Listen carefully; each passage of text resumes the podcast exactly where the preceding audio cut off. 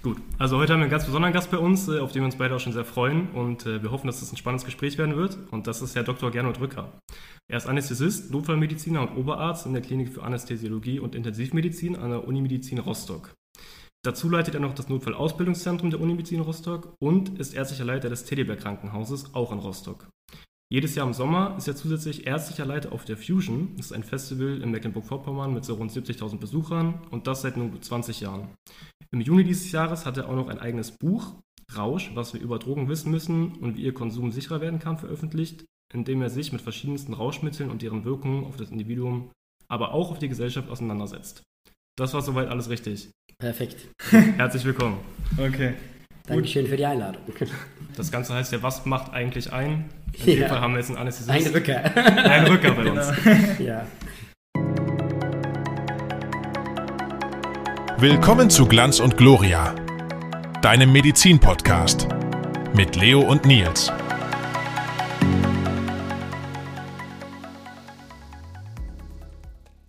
Gut, also äh, Herr Dr. Rücker, wo haben Sie, wo haben Sie eigentlich studiert und ähm, was war Ihr liebstes Fach?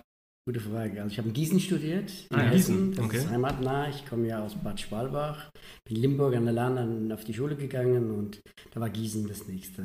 Ah, okay. Gießen. Also einfach aus der Nähe zum Aus der Heimatort. Nähe zum Heimatort. Das hat äh, Sinn gemacht. Ich habe vorher im Deutschen Roten Kreuz äh, gearbeitet als Rettungssanitäter Mhm. und einen Rettungswagen, Notarztwagen gefahren, das Notarzteinsatzfahrzeug während dem Studium auch lange Zeit. Und deswegen war eine heimatnahe Wahl des Studienorts. das war Ah, okay. Also Sie haben vor dem Studium schon die Ausbildung als Ja, Rettungssanitäter gemacht und dann Genau.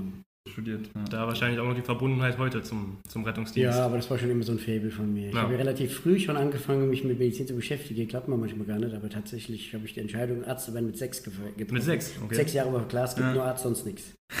Das ist äh, eine Einstellung. Das ist eine Einstellung. Mein Vater wollte mich davon abbringen über lange Ach. Strecken, aber er war zehn Jahre fruchtlos. Versuch. Hat mich doch geschafft, von der Tiermedizin wegzubringen. Erst wollte ich Tierarzt werden, aber dann äh, habe ich dann auf Medizin quasi mental umgesattelt und seitdem Von, vom Tier auf den Menschen. vom Tier auf Menschen quasi und dann war es klar, ich werde Arzt. Das war für mich klar. Und da gab es auch keine Weihnachtsgeschenke außerhalb von Medizin, das war danach undenkbar. Na gut, das kennt ja wahrscheinlich auch jeder Medizinstudent mittlerweile. Also von den Ja, Eltern ja. gibt es nur noch. Ja, Medizinkontext und sonst nichts. Also wenn wir mit zwölf Jahren Anatomiebuch kriegen, das ist irgendwie da ein bisschen anders. Oh, gut. Früh angefangen. Ja, ja, das mu- muss man sagen. Also das kann ich, wenn ich so rückwirkend sage, schon sagen. Ich glaube, ich habe ähm, das erste Anatomiebuch, glaube ich, mit elf gekriegt mit zwölf hatte ich das komplette äh, Skelett, Lateinisch, Deutsch auswendig drauf. Also das war Ach so. Also schon so war das, ja, ja. Ja. Dann waren die ersten Semester für Sie ja bestimmt Ja, vor allem Anatomie erstmal Ja, nur Wiederholung. Wiederholung. War Wiederholung. muss man sagen, ja, tatsächlich war es. Anatomie dann auch als liebstes Fach oder? Nein, das kann ich so nicht sagen. Ich, ich weiß gar nicht, was für liebstes Fach ist. Ich kann tatsächlich sagen, ich glaube, in meinem ganzen Studium habe ich zwei Vorlesungen verpasst. Okay, da waren sie immer da. Immer da. Ja. Immer da, konsequent. Da gibt es ja auch Studenten, die äh, vielleicht zweimal da waren maximal. Ja, bei mir ist es umgekehrt, revers. Okay. Also maximal. Deswegen, ich habe ich hab gern studiert. Das war, war für mich Lebensaufgabe. Das habe ich aufgesogen. Deswegen Ja. gibt es da keine Präferenz. Ich habe alle Gebiete, finde ich, gleich klasse. Aber das Klasseste war natürlich die Notfallmedizin. Das sehr klar. Gut. Und deswegen auch Anästhesie oder Deswegen Anästhesie, ja. ist ja dann naheliegend? Das war naheliegend. ähm, Das war am schnellsten, um einen Fachkundennachweis zu kommen für Rettungsdienst.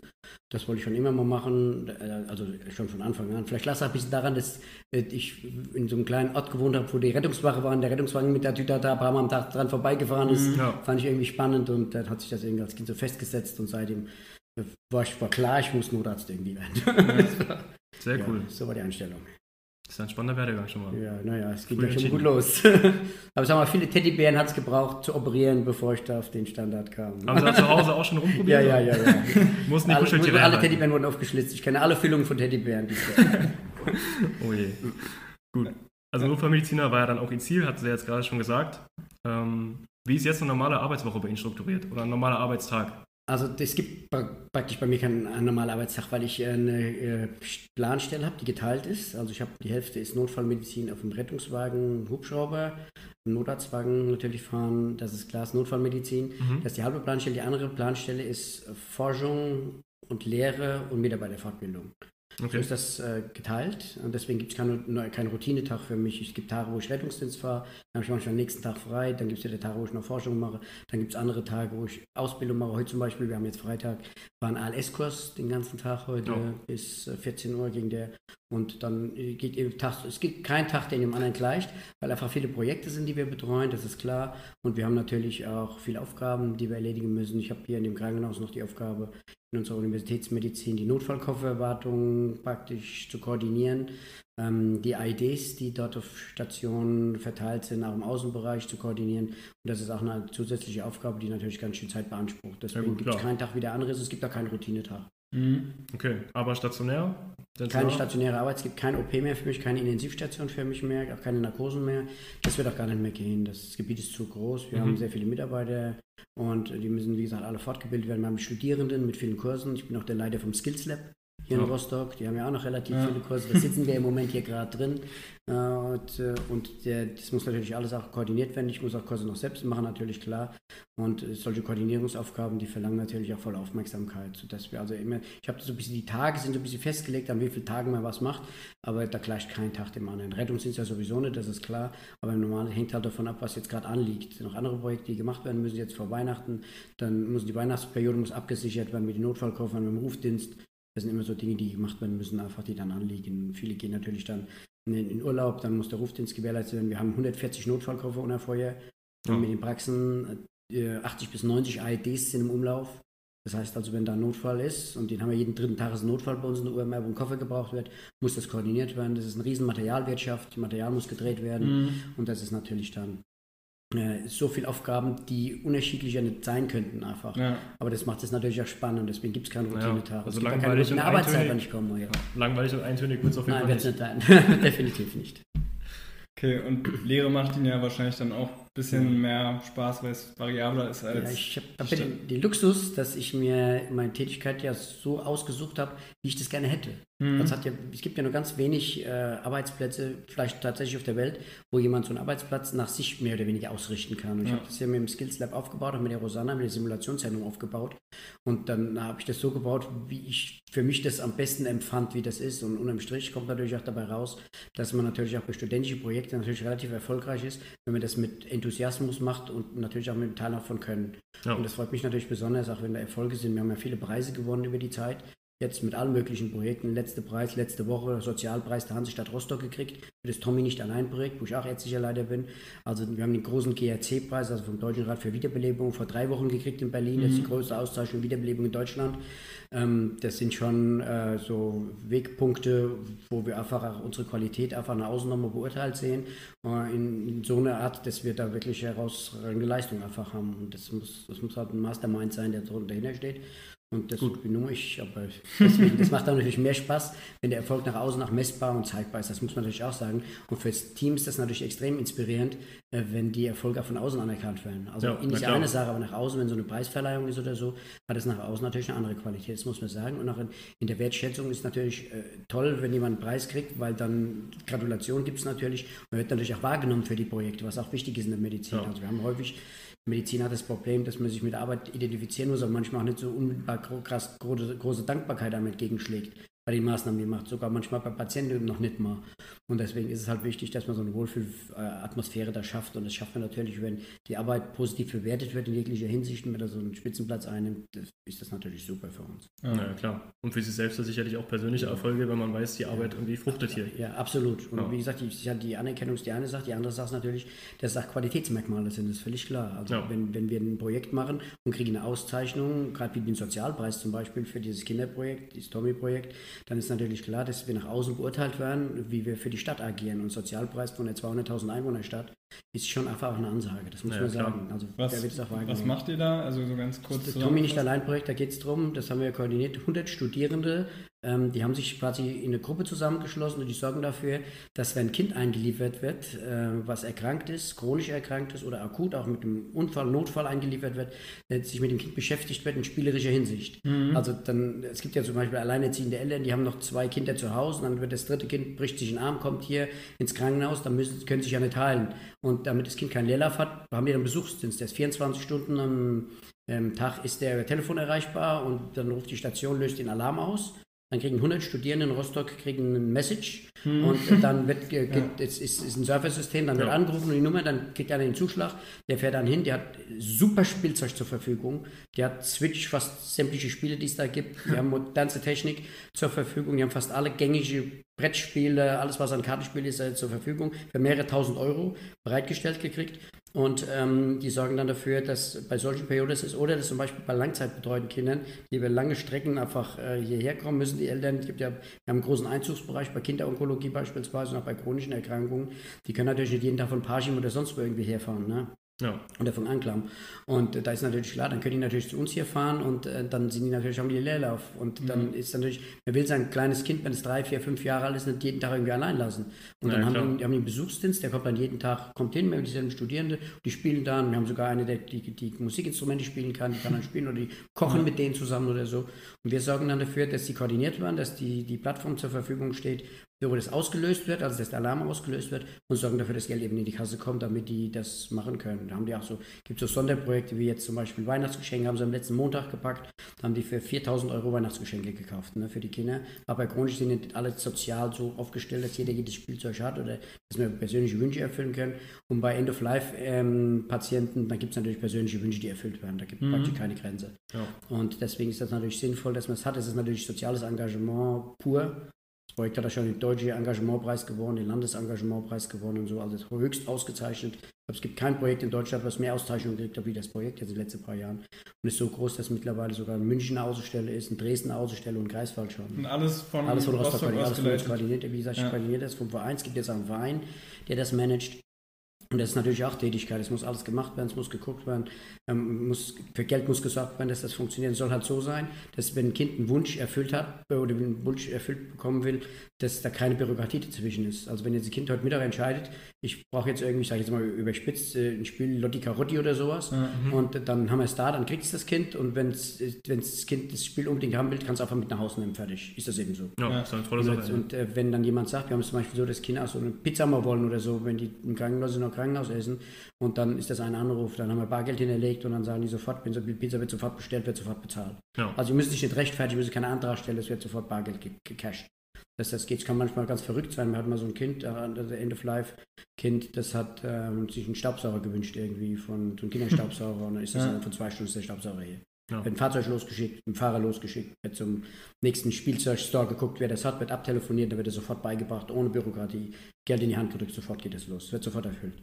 Also wir versuchen, dass alle Wünsche, die gehen, innerhalb von 24 Stunden erfüllt werden, Wahnsinn. die drin sind. Also Und so das nimmt ja auch den Kindern gleich irgendwie Angst vom, vom Krankenhaus allgemein. Also Total. Da haben wir ja das Teddybär-Krankenhaus, das ist ja auch noch so eine große, große Liga für Deutschland schon. Da haben wir dieses Jahr den großen Teddybär-Krankenhauskongress in Deutschland gehabt. Mhm. Der war ja hier vor ein paar Wochen und äh, die waren auch sehr erstaunt, wie viel Ausrüstung wir da hatten. das war überhaupt nicht geglaubt. Aber wir sind halt gut ausgestattet. Wir haben viele Spendengelder eingesammelt, wir haben viele Preisgelder eingesammelt und die werden brav reinvestiert, sinnvoll reinvestiert. Und deswegen haben wir so einen Luxus zum Beispiel, was auch wenig Simulation ist. Wir haben einen Notarztwagen in der Garage stehen, voll ausgerüttelt mit allem drum und dran, mit voller Ausrüstung.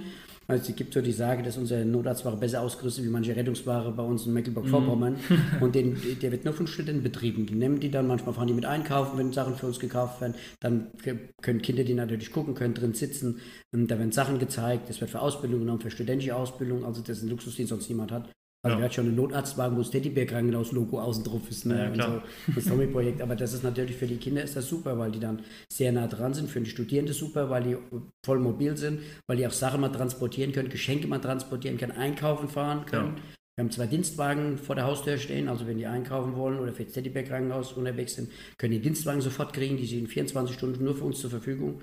Und das ist natürlich super. So eine Infrastruktur braucht man natürlich. Damit kann man natürlich ganz gut was reißen. Erleichtert ja auch gleich die Arbeit für das Projekt, ist ja klar. Absolut. Also wenn Ja. jemand irgendwo hinfahren will oder will sich austauschen, ruft mir kurz an, das Auto frei, alles klar, nimmt das Auto, fährt los, Tankkarte drin, muss sich um nichts kümmern. Ja.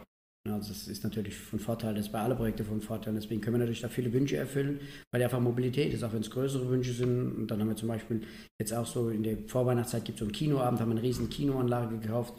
dafür die auch mobil ist, die Kinder also einen Großteil natürlich im, in einem von so einen äh, Spielsalons verwenden können oder auch im Zimmer, dass die 3D-Video gucken können, tatsächlich auf einer Screen. Wir haben oh. Beamer, 3D-Beamer, auch mit den Brillen, die dazugehören. Ja. Und dann können die 3D auf ihrem Krankenzimmer gucken, wenn die wollen, um ablenken. Wir haben da keine Ahnung. Nicht schlecht. Eine große Auswahl an Filmen. Also wir gucken da sehr dezidiert drauf, das nennt sich so Kino-Nachmittag. Da gucken wir dezidiert drauf, dass der Wünsche erfüllt werden, die tatsächlich auch sinnvoll sind und die Kinder tatsächlich auch so ein bisschen die Wohlfühlzone zurückbewegen von dem ganzen Elend, ja. das da drumherum ist. Sehr schön. Dem Stress, der weggenommen wird. Sehr schön. Ja, also wirklich, wirklich schönes Projekt, muss ich sagen. Ähm, jetzt machen wir mal einen kleinen Sprung von Kindern ja, zu, ja, ja. zu äh, Drogen. Also sie, sie fahren ja dann auch als Notarzt und beschäftigen sich, dazu kommen wir ja später nochmal, ähm, beschäftigen sich auch so sehr viel mit dem Thema. Ähm, als Notarzt, was haben Sie da so für einen Kontakt zu Drogen? Was, genau. Also äh, vor, vorab, vor allen anderen Drogen ist ja. Alkohol Nummer eins. Leitdroge. Und da kommt wirklich lichtjahrelang nichts anderes hinterher. Mhm. Das ist, ist, so eine Prominenz der Droge. Mhm. Das ist äh, durch alle notfallmedizinischen Gebiete. Es gibt 200 Erkrankungen, die allein durch Alkohol ausgelöst werden. Es ist ein großer Anteil an Verkehrsunfällen, Unfällen, die basieren, basieren unter Alkoholeinfluss und unglaublich viel Gewalt und Aggression unter Alkoholeinfluss.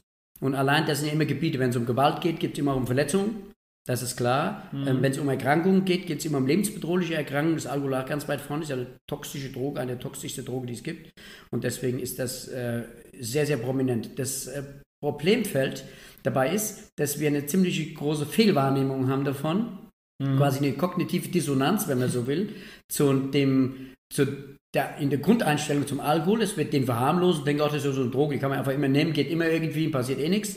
Und äh, andere Drogen, die wir total stigmatisieren, kriminalisieren, parzellieren, äh, weil wir denken, da ist der Untergang der Menschheit steht unmittelbar bevor, ja, wenn irgendwie Legalisierung ja. kommt. Und, äh, aber das ist eine Verschiebung der voll, völlige Wahrnehmung, die wir da haben, die aber viele Jahrtausende jetzt wahrscheinlich hinter sich hat. Aber ähm, tatsächlich ist unser Problemfeld Alkohol. Das muss man ganz klar sagen. Und mittlerweile, also ich zähle das immer bei mir bei den Einsätzen ein bisschen mit, also man kann tatsächlich sagen, also nicht alle Einsätze sind natürlich äh, Alkohol induziert, aber ein großer Anteil spielt Alkohol eine erhebliche Rolle an der Ausbildung des Krankheitsbildes. Und beim Rettungsdienst kann ich das aus dem Notarztdienst jetzt von meiner eigenen Statistik sagen, dass es fast ein Viertel aller Einsätze sind mhm. im Zusammenhang mit Alkohol. Und wie sieht da so ein typischer Einsatz aus, der mit Alkohol Sagen wir, jetzt mal, wir haben heute, äh, Freitag ist heute der Tag, Freitagnacht. Ja. Sie fahren jetzt Notarzt. Ja.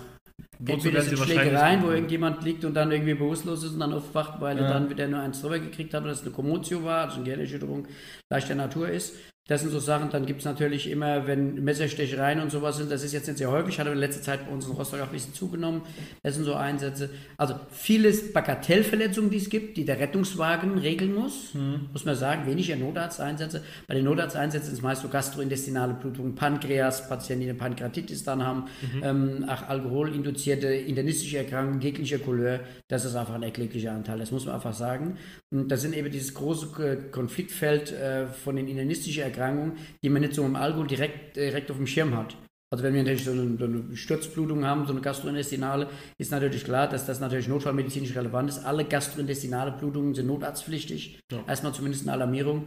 Und äh, das sind natürlich auch, das ist ein Anteil. Und wie gesagt, bei vielen anderen Erkrankungen ist das natürlich auch so, auch bei sozialer Verwahrlosung, die auch oft einhergeht mit dem, mit dem Abhängigkeitsverhältnis sind auch da Erkrankungen durch Mangelernährung, ähm, da, dann äh, natürlich durch Infektionen, durch Verschleppung von, von Arztterminen, die nicht wahrgenommen werden, weil die hätten wahrgenommen werden müssen. Das ist also alles so Anteile, das ist so, so, so, so ein bunter Blumenstrauß, Mischwerk an Erkrankungen, die man gar nicht so direkt sagen kann, so ein klassischer Einsatz ist, aber merkt, dass das grobe Muster halt der Alkoholismus ist, der mhm. sich da durchzieht. Ja, also quasi so ja, Sekundärgewinne irgendwie aus dem Alkoholkonsum. Ja, na, ich weiß, ob das ein Sekundärgewinn, weiß ich jetzt nicht, ob ich das so weit gehen würde als Sekundärgewinn, so ja. es schon tatsächlich ein Schaden ist, der rausgeht. Ja. Äh, und beim Rettungswagen ist natürlich klar, also alles, was beim nichtärztlichen Rettungsdienst anfällt, das ist, halt, sind meistens Kopfplatzwunden, kleinere Erkrankungen, kleinere Verletzungen, die drin sind, die nicht notarztpflichtig sind. Die mhm. sind aber ein, auch ein erheblicher Anteil. Ich glaube, die sind, die sind deutlich mehr Anteil, als wir im Notarztklientel an Anteil haben haben wir viele Herzinfarktpatienten und solche Dinge. Hier sind auch viele Patienten mit COPD, Asthma, Synkope, Dyspnoe. Ja. Das sind so die Krankheiten, die sind weniger assoziiert mit dem Alkoholismus eigentlich primär. Und aber beim Rettungswagen ist der Anteil halt anders. Okay. Muss man sagen. Und äh, da gibt es ja oft die Diskussion, so wann rufe ich in Rettungsdienst oder wann rufe ich in Rettungswagen 112. Ähm, werden sicherlich ja auch Erfahrungen haben mit, äh, sage ich mal, Anrufen, die jetzt eher lapidar waren und äh, wo man sagt, naja, hätte jetzt nicht sein müssen. Würden Sie sich jetzt trauen, da eine Grenze zu definieren, ab wann man sagt, äh, 112 wäre sinnvoll? Ja, ich glaube, so der gesunde Menschenverstand definiert die Grenze, wenn ich da ganz ehrlich bin. Mhm. Es gibt Erkrankungen, wird man sagen, okay, also man muss halt muss zwei Sachen mal auseinanderhalten. Man muss erstmal auseinanderhalten, ist derjenige überhaupt in der Lage, mobil ins Krankenhaus zu kommen? Ja. Das muss man auch kalkulieren. Also wenn ein 80-Jähriger zu Hause ist und verstaucht sich äh, das Knie und kann nicht mehr aufstehen oder so, ist das für den Elementarereignis. Um nicht zu sagen, fast schon existenziell, weil er nicht mal aus dem Haus gehen kann und ist mhm. dann, halt schwierig. Wenn ja. der keine Angehörigen hat, das haben wir immer wieder auch bei Todesfeststellungen, wo es keine Angehörigen gibt, ähm, dann ist das natürlich schwierig, äh, jetzt jemand zu finden, der ihm da sagt, was er tun muss dann ruft man natürlich den Rettungsdienst, das ist völlig klar. Mhm. Und bei anderen Erkrankungen ist halt, äh, es gibt halt so Erkrankungen, da, da müssen sie einfach nur schnell sein, müssen es für sich erkennen. Und wenn Sie einen Herzinfarkt haben oder haben einen Schlaganfall, haben Lähmungserscheinungen, dann müssen Sie anrufen. Bei Brustschmerz, Lähmungserscheinungen ist klar. Wenn große Extremitäten fehlen, irgendwo Blut rausläuft, ist auch klar, ja. dass man einen Notarzt braucht. Und beim Rest ist das halt schwierig. Also wenn, wenn Sie jetzt jemand anrufen, also wenn Sie jetzt eine Leitstelle anrufen und Sie haben eine Erkältung und haben Husten und der fragt Sie, haben Sie eine Luftnot und sagt, ich kriege Ihnen überwische die Nase zu, dann ist Luftnot in meiner Erlebniswelt ja. eine andere Luftnot als eine Erlebniswelt von dem, der auf der, auf der sitzt, der will ja eine Hilfe haben. Und es ja. nutzt Ihnen ja tatsächlich nichts, wenn ich den jetzt nehme und fahre ihm im Rettungswagen ins Krankenhaus, also die Nase zu, sprüht dann zweimal Nasivin irgendwie rein ja, und, dann schickt er wieder nach Hause mit dem Rettungswagen oder mit dem Taxi fahren. Das macht eigentlich keinen Sinn, aber das hängt halt davon ab, wie man es definiert. Aber ich denke, einer der Punkte, die wir da äh, wirklich deutlich verbessern müssen, ist, dass äh, auch eine Ausbildung erfolgen muss oder eine Information der Bevölkerung erfolgen muss, was sinnvoll ist und was nicht sinnvoll ist und wo einfach Zeit verloren wird, die nicht mehr aufholbar ist. Das ja. ist beim Herzinfarkt, beim Schlaganfall unstrittig. Mhm. Ähm, da ist fast egal, ob der Notarzt mitkommt oder nicht, da geht es nur um die Zeit. Ja. Ne, die wenigsten Schlaganfälle, wenn sie ansprechbar sind, brauchen eine Notarztbegleitung. Beim Herzinfarkt sieht das schon ein bisschen anders aus, oder kann man das auch heute schon mittlerweile ein bisschen aufweichen, ob das jeder Herzinfarkt nur eine neue, jetzt ab Januar greifende Opioid-Applikation von nicht ärztlichem Personal ist. Das muss man nochmal dahingestellt lassen. Aber tatsächlich äh, sind das Erkrankungen, wo es schnell gehen muss. Mhm. Und da muss halt derjenige, der es hat, muss erkennen, dass es schnell gehen muss.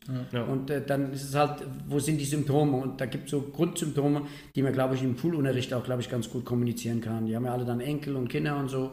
Und dann kann man das, ich glaube, wir haben auch beim Schulwesen erhebliche Defizite, was Praxis angeht. Und so eine Gesundheitsstunde, sage ich jetzt mal eine Woche oder so, vielleicht auch mit Kochkurs, dass man gesunde Ernährung irgendwie lernt, ähm, das tut tatsächlich Not. Also und dann kann man dann schon viel mitmachen. Also wenn da die, die äh, Oma anruft und sagt dann zum Enkel, du, ich habe Brustschmerzen irgendwie gehabt in England, mhm. Herzinfarkt ist los, dann tritt er die Kaskade schon mal an. Ja. Also deswegen ist das natürlich schon auch so ein Fall, wo man an vielen Stellschrauben schrauben kann. Und natürlich ist klar, das muss man auch so sehen, die Überalterung der Bevölkerung. Das ist völlig klar, dass es auf uns zukommt. Wir haben, wir sind geburtenstarke Jahrgänge. Ich bin jetzt auch einer von den Babyboomern. Ähm, wir haben sehr, sehr starke, Jahr, sehr starke Zahlen pro Jahr die Todesfälle pro, äh, die in einem Jahr äh, mittlerweile sich ereignen, also overall, die liegt über eine Million. Das hatten wir vorher noch nie. Vorher waren die 900.000er, jetzt in den letzten Jahren eine Million. Mhm. Was nicht an Corona liegt, das kann man deutlich in Progressionsraten sehen, sondern tatsächlich an der, an der Bevölkerung. Und leider ist meine Generation jetzt langsam am Aussterben irgendwie. Wir fangen langsam an, Todesfälle zu kriegen. Und äh, deswegen wird die Luft tatsächlich im wahrsten Sinne des Wortes für uns da oben dünner. Aber es ist natürlich klar, wenn weniger nachkommen, also wenn weniger Kinder auf die Welt kommen und dann die Babyboomer vorne weggeschoben werden, ist natürlich auch durch die Gesundheitswirtschaft äh, und durch die Medizin, die natürlich die, die dafür Beitrag geliefert hat, dass wir sehr, sehr alt werden. Ne, ist natürlich klar, dass wir viele sehr alte haben, die werden natürlich auch alle krank, ja. wenn die älter sind. Und deswegen ist das unausweichlich, dass äh, Notfallmedizin da ausgedehnt werden muss und äh, natürlich auch unausweichlich, dass äh, die, die jünger sind, top ausgebildet werden müssen, sonst kriegen sie die Arbeitslast überhaupt nicht mehr bewältigt. Ja. Also das muss aufs Notwendigste reduziert werden und darf natürlich keinen Ballast mitschleppen, sonst ist das nicht mehr zu handeln. Also irgendwann wird es so sein, dass wir dreimal so viele äh, Patienten haben, wie wir tatsächlich Behandler haben und äh, dann wird das schwierig, ne? ab einem gewissen Punkt. Ja, wenn es Missver. Missverhältnis ist zu dem, ja. auf Intensivstationen, was sie brauchen beispielsweise, ist das am krassesten, weil es extrem äh, personalintensiv ist. Und wenn sie dann eine Pflegekraft haben, die dann für fünf Patienten oder so betreuen will und nicht so üblicherweise, so, man will ja immer so am liebsten eins zu eins Betreuung, was überhaupt nicht realisierbar ist. Aber wenn die älter werden, werden halt die Erkrankungen schwerer, dann werden die Maßnahmen halt schwerer und jeder fordert für sich, der mittlerweile mindestens 90 wird. Und dann wird die Medizin komplexer, sag ja, mal. Auch es werden ja auch immer mehr Patienten oder Patientinnen und weniger, weniger Fachpersonal, was nachkommt. Ne? Absolut. Und das wird ein Problem werden und deswegen muss man bei Zeit schon sehen, dass man da viele Mechanismen einbaut, dass keine unsinnige Behandlungen die ja. Ressourcen einfach da knapp werden lassen. Ja. Das ist ja auch ein so sozialer Auftrag, ein Solidarauftrag, dass man das System nicht aushält. Das ist klar, wenn jemand mit der Kopfplatzwunde, der sich, äh, weil er sich vollgesoffen hat und dann nicht richtig nach Hause gekommen ist, irgendwie ins Krankenhaus einweisen lässt, da steht für eine knapp eine Stunde ein Rettungswagen, steht einfach für diesen Fall still, sage ich jetzt mal so. Der fährt natürlich mhm. den hin und her, aber da steht dann für den Rest zur Verfügung. Das heißt, der Rest muss das natürlich danach klären. Ja. Und dann wird es natürlich schon schwieriger. Und dann, wenn natürlich dann die Fälle sich mehren, wenn die Autos immer knapper und dann bleibt natürlich für den richtigen Notfall, in Anführungszeichen, der zum Schluss dann wirklich äh, auf Messerschneide mit wirklich vieler technische und personelle Performance ähm, im Krankenhaus abgeliefert werden muss, um zügig in die Therapie zu kommen, um überhaupt den zum Überleben zu bringen, das wird dann enger, das muss man einfach sagen. Ne? Ja, ja klar. ist das auch so ein Kollateralschaden, der durch Alkoholismus noch ausgelöst wird, um jetzt wieder die Schleife zu kriegen. Ja, das ist ja auch ein großes Thema im Buch, aber auf das Thema ja, kommen wir auch noch. Wir, noch genau. ähm, wir würden jetzt nochmal einen kleinen Themensprung machen. Ja, den, den finde ich vor allem so als Medizinstudierende finden wir so, das fand ich sehr interessant, dass sie dann das äh, Festival, also die Fusion leiten. Ähm, so, da haben, haben wir auch mit einmal im Jahr den Medizinermeisterschaften, man ja auch irgendwie so eine kleine Connection zu so Festivals, Festivals und so. Ähm, wie sind Sie damals zu diesem Job überhaupt gekommen? Also gab es damals auch schon die, die Medizinermeisterschaften? Oder? Nein, nein, nein, die gibt es okay. noch nicht so lange. Ja. Ich weiß nicht, wie lange es die gibt, aber die gibt es noch keine 20 Jahre, glaube ich. Oder ja. die gibt es noch keine 20 Jahre? Nee, noch nicht so lange. Nein, okay. das, das glaube ich kaum. Aber sind sie dann... Nein, das war ganz einfach. Also die haben, das war vorher ein kleines Fest auf dem Acker. So, und die haben sich überlegt, das war ja noch gar nicht in diesem Ausmaß, wie das heute ist. Die haben sich vorher überlegt, wenn das eine gewisse Größenordnung ist, da sagt man so, bei, bei 1000 geht es langsam los, bei 5000 muss langsam medizinische Betreuung einfach ran. Mhm. Äh, also, wenn, wenn nur ein paar hundert auf dem Acker feiern, ist das kein Problem, aber wenn es da ausgedehnter ist, wäre das schwierig. Ja. Sondern haben sie gefragt, der, der kann das machen und da haben sie so zwei Sanitäter irgendwie abgestellt und da haben gesagt, es ist halt ganz clever, wenn ein Arzt einfach mit wäre. So, und da, ich, hab, ich bin schon viele Jahre hier verbunden jetzt ähm, mit dem Landkreis Mecklenburger Seenplatte. Davor mhm. hieß das noch vorher Müritzkreis und da war das. Und ich habe da immer so einmal im Monat Notarztdienst gemacht. So, und an dem Wochenende war gerade kein anderer Arzt zur Verfügung. Und da haben die gefragt, ob ich Lust hatte, an dem Wochenende zu kommen. Da habe ich gesagt, ich sag, was, gar keine schlechte Idee, es ist Sommer, ich habe mein mhm. Motorrad, ich nahm meine Arzttasche hinten drauf im Zelt, fertig, fahre mit dem Motorrad hin, ja. dann mache ich ein bisschen Aligali, lege, lege mich ein bisschen ins Zelt und gucke euch ein bisschen zu, höre ein bisschen Musik und dann habe ich mein Wochenende nicht verbracht. Ihr habt einen Arzt, braucht da nichts zu bezahlen, machen wir easy. Ja. Ne? So, und dann war das gesetzt und dann ging es auch ganz gut, und nichts Ernsthaftes passiert, muss man fairerweise auch sagen. So, und dann hatten die am Folgejahr hatten einen anderen Arzt äh, dafür engagiert und mir war das ja egal, ich hatte Spaß gehabt, dann war mir egal, aber haben sie einen anderen Arzt gehabt und äh, da war es aber so, dass ein paar irgendwie Cannabis geraucht haben. Ne? Mhm. Und dann war das ein, da gab es Kriegszustand, da wollte die Polizei rufen und trara und ist da völlig eskaliert. Und dann hat der Veranstalter gesagt, den wollen wir nicht mehr haben, du warst letztes Mal so nett, kannst dieses Jahr wiederkommen. Ja, und ich gesagt, alles klar, wieder Motorrad raus, Zelt wieder drauf ja. und wieder hingefahren. Du, da warst schon 7.500 oder so, ne? Und ich gesagt, da bin ich schon zwei Jahre hier, mal kann ich das dritte Jahr kommen irgendwie. Ja, und dann war es irgendwann 10.000, 15, 20, 25, ja. 30, 35. Also, daraus ist dann die Fusion geworden? Ja, ja, ja. Okay. Und wird es immer größer. Und dann wird es irgendwann, sag ich, ich habe ja die, die Lehre hier von der Notfallmedizin, die wird ja auch von mir größtenteils betreut.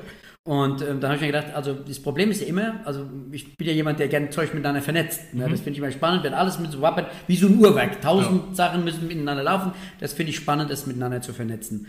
Und ähm, dann war es so, dann, ich hatte die notfallmedizinische Ausbildung, wie gesagt, von den Studierenden hier. Und das Problem war, die können ja nie einen ernsten Notfall sehen. Mhm. Also wenn wir das Praktikum haben, Blockpraktikum, wir können natürlich nicht in den Schockraum gehen, geht natürlich nicht mit den ganzen Studierenden, kriegt man eh nicht hin mit 250 oder wie viel das jetzt sind. Das ist praktisch nicht machbar. Und dann habe ich mir überlegt, also, aber bei so einem Festival, da habt ihr alles, da vom Knochenbruch bis zum, keine Ahnung, bis zur Vergiftung, von, ja. was weiß ich, äh, vom Blinddarm bis, äh, ja, bis zur Fehlungsverletzung gibt es da alles. Ne? Verbrennung, alles, was es so gibt, Zahnschmerzen, keine Ahnung. Da gibt es jetzt ganze Bandbreite der Notfälle. Ja. Da habe ich mir überlegt, ich könnte ja eigentlich ein paar Studierende mitnehmen, dann hätten wir da ein Praktikum irgendwie noch rauskonstruiert die kriegen die Notfälle mit und wenn wir das ein bisschen andockt an unser Praktikum, kriegen wir das vielleicht ganz gut hin. Und da sind wir vielleicht, ich glaube, mit so 15 oder 20 Mann dahin gefahren. Ja. Ne? Und dann ging das gut und dann die Sanitäter fanden es total klasse vom DRK, haben gesagt, ach wunderbar, finden wir toll, haben wir ein bisschen Manpower drauf, haben ein bisschen Spaß, die lernen was, wir haben die Manpower erhöht dann wurde es immer größer. Und jetzt irgendwann hat es jetzt 70.000 äh, Besucher, 15.000 Supporters und 85.000 Mann auf dem Acker mhm. und 160 Medizinstudierende und äh, keine Ahnung, 40 Ärzte und 60 Psychologe. Ja. Und jetzt ist das ein Riesenevent geworden über die Zeit. Ist das Maß aller Dinge von den Veranstaltungen, was Medizin angeht. Und eins der inklusivsten Festivals, die es in Deutschland gibt tatsächlich. Also inklusiv das, auch noch? Ja. Okay. Und zwar liegt es daran, da haben wir ein bisschen Anteil dran, muss ich fairerweise auch sagen. Und zwar deshalb Anteil dran, der, der Flughafen in Latz ist ein ehemaliger Militärflughafen. Mhm. So, und da mussten natürlich die Flugzeuge, die können ja nicht über den Acker hoppeln, sondern die haben so Betonplatten. Ja. Da fahren die drüber, die haben ja früher mit Mix und so, mussten die starten, das war ja sozusagen vorgezogene Front. Wenn da irgendwie im Krieg was passiert wäre, hätten die Mix da losgeschickt Richtung Berlin, die sind da schnell ein paar Minuten da drin. So, und äh, also lange Rede, kurzer Sinn, die haben super befestigte Wege. Mhm. Und der Veranstalter hat das Festivalgelände als Airport, so wie das ist, komplett gekauft. Mit Hangars, mit allem drum und dran. Tutti. Ja. So hat einen Zaun rumgemacht, hat gesagt, das ist jetzt meins und jetzt feiere ich da die Party. Festival. So, Festival. So, und da, da war das, war das noch nicht, also das, die haben das schon immer, also schon lange Zeit gehörte denen das, aber noch nicht so ausgedehnt als Festival. Jetzt sind ja da so Flugzeughangars drin und bei Flugzeughangars äh, das ist ja befestigt, das hält ja 200 Jahre, das hält ja. wahrscheinlich den nächsten Weltkrieg noch aus, wenn man will. Ja. So, und deswegen war es halt so, dass die natürlich dann eine prima Party-Location hatten. Wenn man da schon die Halle hat, muss man sich aufbauen. Strom liegt da natürlich. Die haben viel Strom gebraucht, durch natürlich Militärflughafen. Die haben viel Sprit gebraucht natürlich früher. Auch viel Strom gebraucht für die Flutlichtanlage, Landeplatzbeleuchtung, alles was geht. Und haben das dann dafür verwandt. Und deswegen äh, hat sich das angeboten, das zu nehmen. Das Ding ist jetzt halt, wenn man natürlich mit dem Flugzeug da durchfahren kann, kann man mit dem Rollstuhl da durchfahren. Ja, ja, so, klar. das ist die eine Qualität. Die andere Sache ist, wir haben eigentlich nicht einen wirklichen Sanitätsbereich. Das ist kein Sanitätsbereich, das ist eine Poliklinik eigentlich tatsächlich. Wir haben stationäre Betten. Ähm, wir haben schon von Anfang an, als die Medizin größer wurde, also ich sage mal so, als wir so, so bei 60, 70 Medizinstudierende waren, war es schon so, dass die Ärzteschaft, die mir dazugehört, ähm, sich über verschiedene Fachrichtungen definiert hat. Es sind Gynäkologie, Chirurgie, Unfallchirurgie, Radiologie, verschiedene Richtungen sind dann mitgefahren. Und viele von den Studierenden wurden ja dann Ärzte. Und bei uns gilt der Satz, es darf nur als Arzt mit, wer schon mal als Student oder Studentin schon mal dabei war, nur die dürfen überhaupt als Arzt mit. Ah, okay. Den Luxus können wir uns über 20 Jahre erlauben, ja. weil wir genug mit hatten und jeder macht das Festival ganz wie eine große Familie. Deswegen haben wir viele Fachrichtungen. Das wiederum hat äh, die Folge, dass sie fast jede Disziplin abgedeckt haben. Ja. Und wenn sie natürlich jetzt eine Behinderung haben oder eine Erkrankung haben, die hohe medizinisches Knowledge braucht, dann sind sie natürlich äh, gut aufgestellt, wenn sie die Fachrichtung einfach da haben. Ja, also wenn sie, wir haben zum Beispiel Patienten mit so einem Kurzdarmsyndrom oder viele Diabetiker. Mhm. Sie können, ich sage jetzt mal, bei einem Festival, wenn sie acht Tage auf dem Festival sind und haben nur ein Zelt, brauchen sie einen Kühlschrank, ja. wenn sie Insulinspritze haben, sonst wird es schwierig. Gerade wenn sie intensivierte Insulintherapie ist oder so, wird es schwer, wenn es nicht gekühlt werden kann. Und deswegen äh, ist natürlich klar, dann greifen sie auf diese Infrastruktur zurück. Und wenn dann die, das kein Zelt ist, sondern ein Container ist und das sauber ist, dann kommen Patienten, die sie sonst auch nicht dafür nehmen. Mittlerweile hat sich das, das trägt sich ja weiter in der Gruppe und Sie können ja sonst, also Sie können auf so einem Festival normalerweise mit dem Rollstuhl nicht fahren, wenn Sie, ich sage jetzt Paraplegiker sind oder so, ab Hals abwärts gelähmt sind, wird das schwierig. Und jetzt ja. ist das so, da bringen die mittlerweile ganze Pflegezelte mit und dann kommt ein Pflegestab mit, die räumen sogar aus LKWs Pflegebetten raus und stellen sie ins Zelt und so. Okay. Ja, das ist, und dann auch Schwerstbehinderte werden dann mitgenommen im Prinzip und die freuen sich natürlich drauf, weil das alternativlos ist. Es gibt kein Festival, die so eine hohe Versorgung hat, denn sie müssen, also es nügt ja nicht, wenn sie die Behinderung haben, sondern sie müssen ja auf ein Netzwerk zurückgreifen können, ja, wenn was ist. Äh, muss in der Lage sein, ein Rezept auszustellen, muss in der Lage sein, auch mal die Hilfe zu bringen. Es gibt Patienten, wir hatten äh, einen, äh, einen Patienten da, der hat eine digitale manuelle Darmausräumung gebraucht, weil es einfach aufgrund seiner neurologischen Erkrankung nicht mehr ging. Und da muss jetzt jemand hingeschickt werden, der das kann. Und wir können das. Und dann haben wir gesagt, wir, wir, ziehen uns den Schuh an, wir wollen das, ich will Inklusion haben, auf alle Umstände, gibt es überhaupt keine Debatte darüber. Und wenn ich eine Medizinmannschaft habe, die groß genug ist, muss auch dass das eine Manpower ist. 160 Studierende und 40 Ärzte, das ist eine Manpower, die kriegen sie nirgendwo auf den Acker ja, sonst. Klar.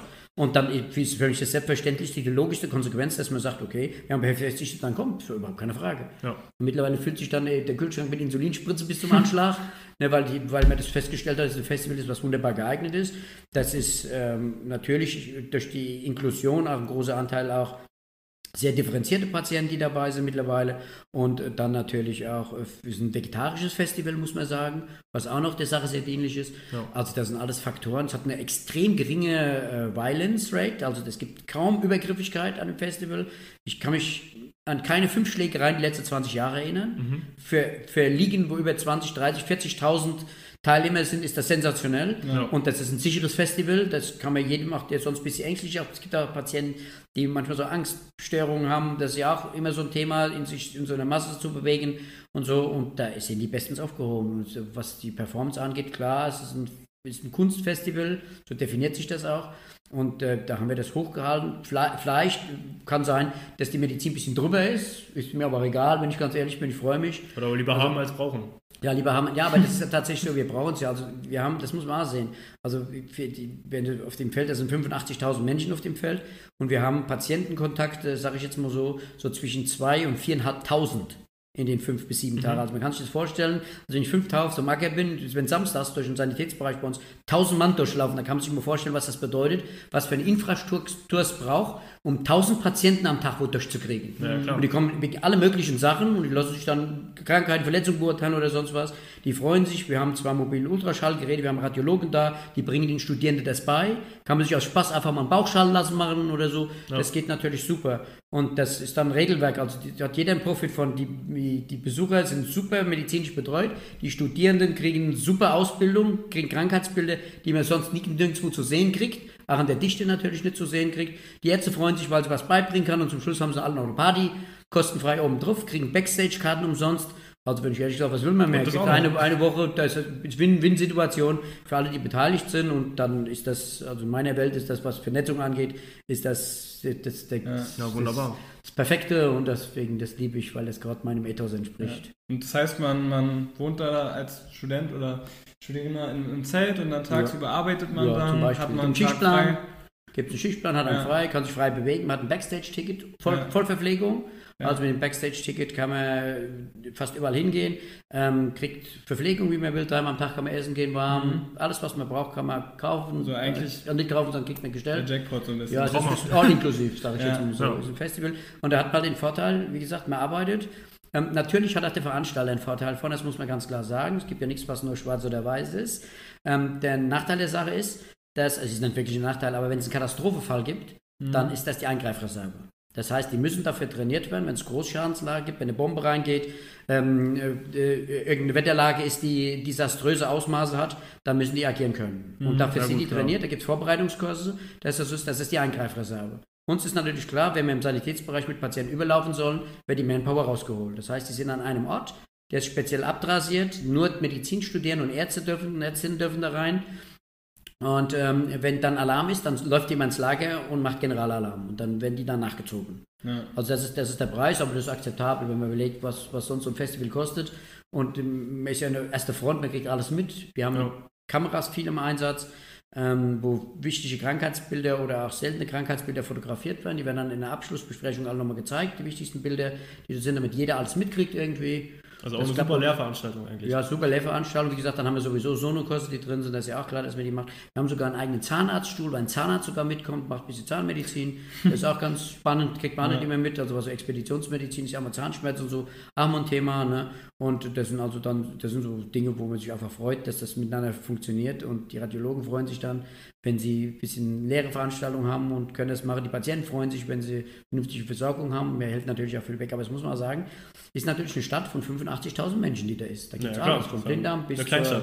Ist eine Kleinstadt. Ja. Das ist alles da. Gibt es auch plötzliche Todesfälle manchmal. Das passiert selten. Wir haben toi toi toi ne, in den letzten 20 Jahren drei Todesfälle gehabt, aber das passiert natürlich. Ja. Und da muss man halt mit dem allem rechnen. Aber das ist ja spannend in Notfallmedizin, dass man dann im Prinzip alle Krankheitsbilder sehen kann, die es gibt. Und wenn man, wenn man als so Student oder Studierende äh, jetzt da Interesse hat, irgendwie äh, mitzuwirken, wird es nur von der Uni Rostock aus? Nur von der Uni Rostock. Das okay. geht nicht anders, das hängt was damit zu tun. Das ist ja eine Lehrveranstaltung. Das ist richtig, ja. Notfallmedizin, bei Großveranstaltungen heißt das. Ist eine Lehrveranstaltung, gibt richtige Prüfung am Ende tatsächlich, ja. eine mündliche Prüfung, 10 mhm. Minuten Länge. Und ähm, das hat versicherungsrechtliche Gründe, weil es eine Lehrveranstaltung sind, die alle unfallversichert. Mhm. Und zwar ja. während dem gesamten Aufenthalt. Ja. Das heißt, wenn ihnen was passiert, sind die automatisch unfalltechnisch versichert und in Haftpflicht sind sie sowieso, weil natürlich die unter Arzthaftpflicht sind. Die arbeiten ja nur unter einem Arzt, der drunter ist. Und ähm, das, äh, da sind sie bestens äh, versicherungstechnisch ausgestattet und deswegen geht es nur so. Wenn die sich wehtun würden, kann ja durchaus passieren, die stechen ja. sich mit der Flexüle oder so, ja, passiert irgendein Zwischenfall oder tun sich sonst viel weh, und dann muss eine, muss eine Absicherung her. Und deswegen geht es nur bei unseren Studierenden, weil unsere Studierenden durch die Lehrveranstaltung unfalltechnisch natürlich dann bestens abgesichert sind. Mhm, okay, gut. Ich meine, sonst äh, Festivalarzt hört sich erstmal ein bisschen abenteuerlich an, aber also, wir haben ja jetzt eher von der Poliklinik gesprochen. Also gab es jetzt irgendwie schon mal einen Fall, den Sie jetzt nicht vor Ort irgendwie versorgen konnten? Also, das gibt es ständig. Ja? Ständig. Also es gibt große Frakturen, es gibt Baucherkrankungen, die sofort ins Krankenhaus müssen, Appendizitis muss sofort ins Krankenhaus, Frakturen müssen sofort ins Krankenhaus. Es gibt viele, das sind bestimmt so, ich glaube, bei jedem Festival, also bei jedem, jedem Jahr sind so 20 bis 50, die ins Krankenhaus müssen. Gut, aber bei dem Durchlauf ist es ja eher gering. Ja, bei dem ist das gering. Ja, ja ist ein Prozent, ist im einstelligen Prozentbereich. Mhm. Na, also das sind die Einweisungen, wir versuchen das natürlich abzuwehren, so gut wie es geht, aber bei manchen Sachen ist das klar, wir machen das medizinisch wie bei einer Arztpraxis auch, da wird ja. geguckt, geht das, wenn es nicht geht oder wenn es Risiko ist, muss ins Krankenhaus eben. Okay. Völlig klar. Was, was waren da so, wenn ich fragen darf, die skurrilsten Fälle, die Ich glaube, wenn ich die aufzählen werde, werde ich morgen noch hier sitzen. da gibt es ja, ja, alles wahrscheinlich. Gibt, gibt alles. Es gibt völlig Verrücktheit. Wir hatten mal eine Dame, die hat sich so ein, äh, es gibt ja so Haarnadeln, ne, die man ja. sich durchs Haar steckt. Mhm. Und dann hat sich die Haarnadel durchs Haar gesteckt, es war so eine lange, es gibt so 40 cm Haarnadeln okay. ne, Haar stecken. Und dann war die in ihrem Übersprung, hat die einen Rückwärtsflickflack gemacht und dann hat sich die Haarnadel gedreht und hat durch den Hals durchgestochen okay. und blieb dann die Haarnadel im Hals stecken hier, so dann 35 cm raus ja. und das steckt im Hals und die kann man nicht bewegen, muss dann Bauchladen und Hubschrauber ausgeflogen werden und so. Ah, also das kommt schon mal vor. Ne? Also okay. es ist nicht so, dass das, also dass es nicht Mainstream gibt, so manchmal, dann machen die so Dosen auf von Ravioli, dann rutscht schon mal ein Schraubenzieher ab und hängt die Hälfte in der Hand drin irgendwie, muss dann rausoperiert werden oder so. Das gibt's, dann gibt es äh, Gaskocher, die explodieren.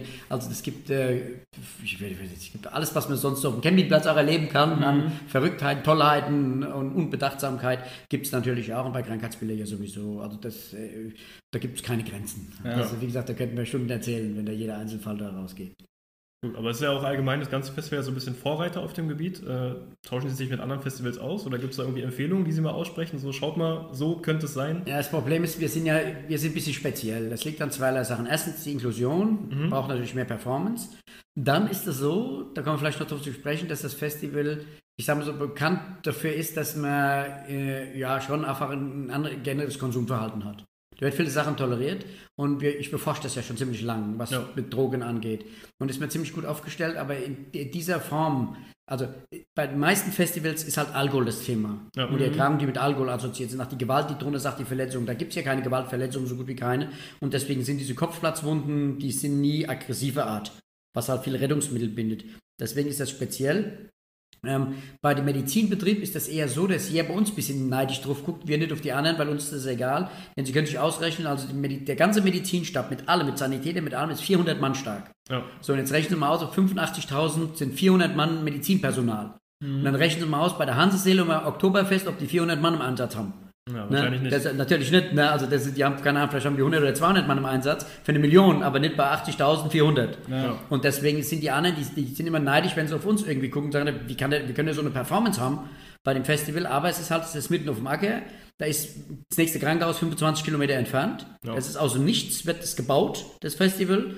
Und ähm, das braucht halt ein bisschen was anderes. Und man muss halt bedenken, das ist was anderes wie Veranstaltungen, ähm, die über Nacht gehen. Ähm, also wir sind ein Festival, das, das, nicht nur über Nacht geht, sondern auch tatsächlich dann ein äh, paar Tage lang geht. Mhm. Also wenn heute einer eine Erkrankung hat, dann bleibt er einfach da. Wenn sie auf dem Oktoberfest sind, dann müssen sie spätestens um 11 Uhr müssen sie dort die Platte putzen, dann werden sie ja. rausgekehrt. Ja. So, dann ist Schluss. So, auch wenn sie so, mal so ein Wochenende haben, ist das auch noch so eine Sache bei Overnight. Aber spätestens, wenn sie donnerstags anreisen, ist nächsten Dienstag wieder wegfahren, dann ist das Carrying eben fünf oder sechs Tage. Dann kann schon mal passieren, dass Gips kontrolliert werden muss oder Wundkontrolle gemacht werden muss oder Verbandwechsel gemacht werden muss.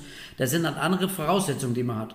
Deswegen wird immer so verglichen, unsere Festivalgröße mit so Tagesveranstaltungen, die drüber sind. Wie gesagt, wie die Hansesäle oder solche Sachen wie so Schützenfest oder sowas. Das kann man mhm. dann vergleichen, weil derjenige die Notwendigkeit hat, nach Hause zu müssen. Ja, und damit hat er ein anderes, ja. anderes Konsumverhalten. Also wenn der Alkohol trinken würde, was die so gut wie nie da machen, oder nicht in so einem Ausmaß machen, dass das bedrohlich ist, ähm, dann bleiben die einfach da liegen. Fertig ist Sommer, dann bleiben wir einfach draußen liegen, dann gehen wir ja. nicht nach Hause. Ja. Ne? Wenn man zwei Tage da sitzen will, kann man mit zwei Tage da sitzen, wenn man will. Und das ist eben anders. Wenn ich nachts nach Hause gehen muss, dann muss ich in einem Zustand sein, dem das zulässt. Mhm. Das bedeutet allerdings auch, dass ich mit meinem Konsum, mit dem Alkohol da durch sein muss bis 10 Uhr, sonst ist da, habe ich das Ziel nicht erreicht. Das ist ja auch ein, ein Problem vom Oktoberfest beispielsweise, dass sie so eine Druckbetankung machen müssen, weil bis 11 Uhr geht es nach Hause, dann ist Schluss. Ja. Na? Und hier, wenn sie Spaß haben wollen, dann habe ich halt morgen Spaß, da bleibe ich eben noch ein bisschen, dann teile ich ja. mir das ein bisschen ein. Und wenn sie sich dann, wenn sie jetzt überlegen, dass sie fünf Tage drauf bleiben und sie müssen mal überlegen, was ein Ticket kostet, dann haben sie die Anreise, die noch dazugehört. Also müssen ja hinkommen mit dem Auto, Bus, sonst was. Dann müssen sie Verpflegung noch bezahlen. Und da sind sie ratzfatz zwischen 500 und 1000 Euro pro ja. Kopf. So, und wenn sie sich dann zudröhnen und liegen drei Tage im Koma, dann haben sie 1000 Euro versemmelt, nichts vom Festival mitgekriegt. Das ist ja zielgerecht. Ja. Das ist anders, als wenn sie beim Oktoberfest abends mal 100 Euro versaufen oder so. Da sieht das schon anders aus, weil dann haben sie, ist das Ding beendet. Aber hier haben sie sich sonst das Festival versaut. Ja, und deswegen haben sie ein anderes Verhalten. Generell, sie müssen sich halt die Kraft einteilen für die Tage, die sie da sind. Und das setzt halt ein anderes Verhalten voraus, um da durchzustehen. Ja. Deswegen haben wir das nicht so exzessiv, wie das bei den Kurzzeitfestivals ist. Gut, und Sie haben halt den Luxus, wenn äh, sich doch immer was tut, muss er nicht sofort abreisen oder in ein ja. umliegendes Krankenhaus, sondern kann vor Ort dann den Tag oder die Nacht eben bleiben und kann dann eben auch wieder weiter aufs Festival. Absolut. Ja also das war ja von Anfang an, ach das Problem, ach das Problem, was wir am Anfang gesehen haben oder was der Veranstalter am Anfang gesehen haben. Also unser Auftrag, den wir haben, das muss man auch mal ganz klar definieren. Das steht ja nicht jeder hin in dem Auftrag. Der Auftrag ist, dass die, die Party-People so gut es geht, so schnell wie es geht auf das Feld wieder zurückgehen können. Ja. Mhm. Ohne abreisen zu müssen. Das ja, ist der ja. Auftrag von dem Veranstalter. Also nicht so, dass wir jetzt der Messias sein sollen, soll irgendwas, soll irgendeine Message transportieren oder mit denen irgendeine Einstellung ändern oder so. Das ist gar nicht unser Auftrag. Unser Auftrag ist, dass die Party am Gehen bleibt. Das ist unser Auftrag. Und dass möglichst wenig Schäden passieren, klar, dass möglichst große Prävention ist, das ist völlig klar. Das hat ja noch ein paar andere Gründe, weshalb man da ein bisschen mehr Arbeit einfach da rein investieren muss. Aber tatsächlich ist der primäre Veranstalterauftrag, das Festival so sicher wie möglich zu machen und die Partyfähigkeit zu erhalten von den Gästen, gut, bestmöglich. Ja. Zumindest bei uns im Bereich der Medizin. Das ja. ist der Auftrag.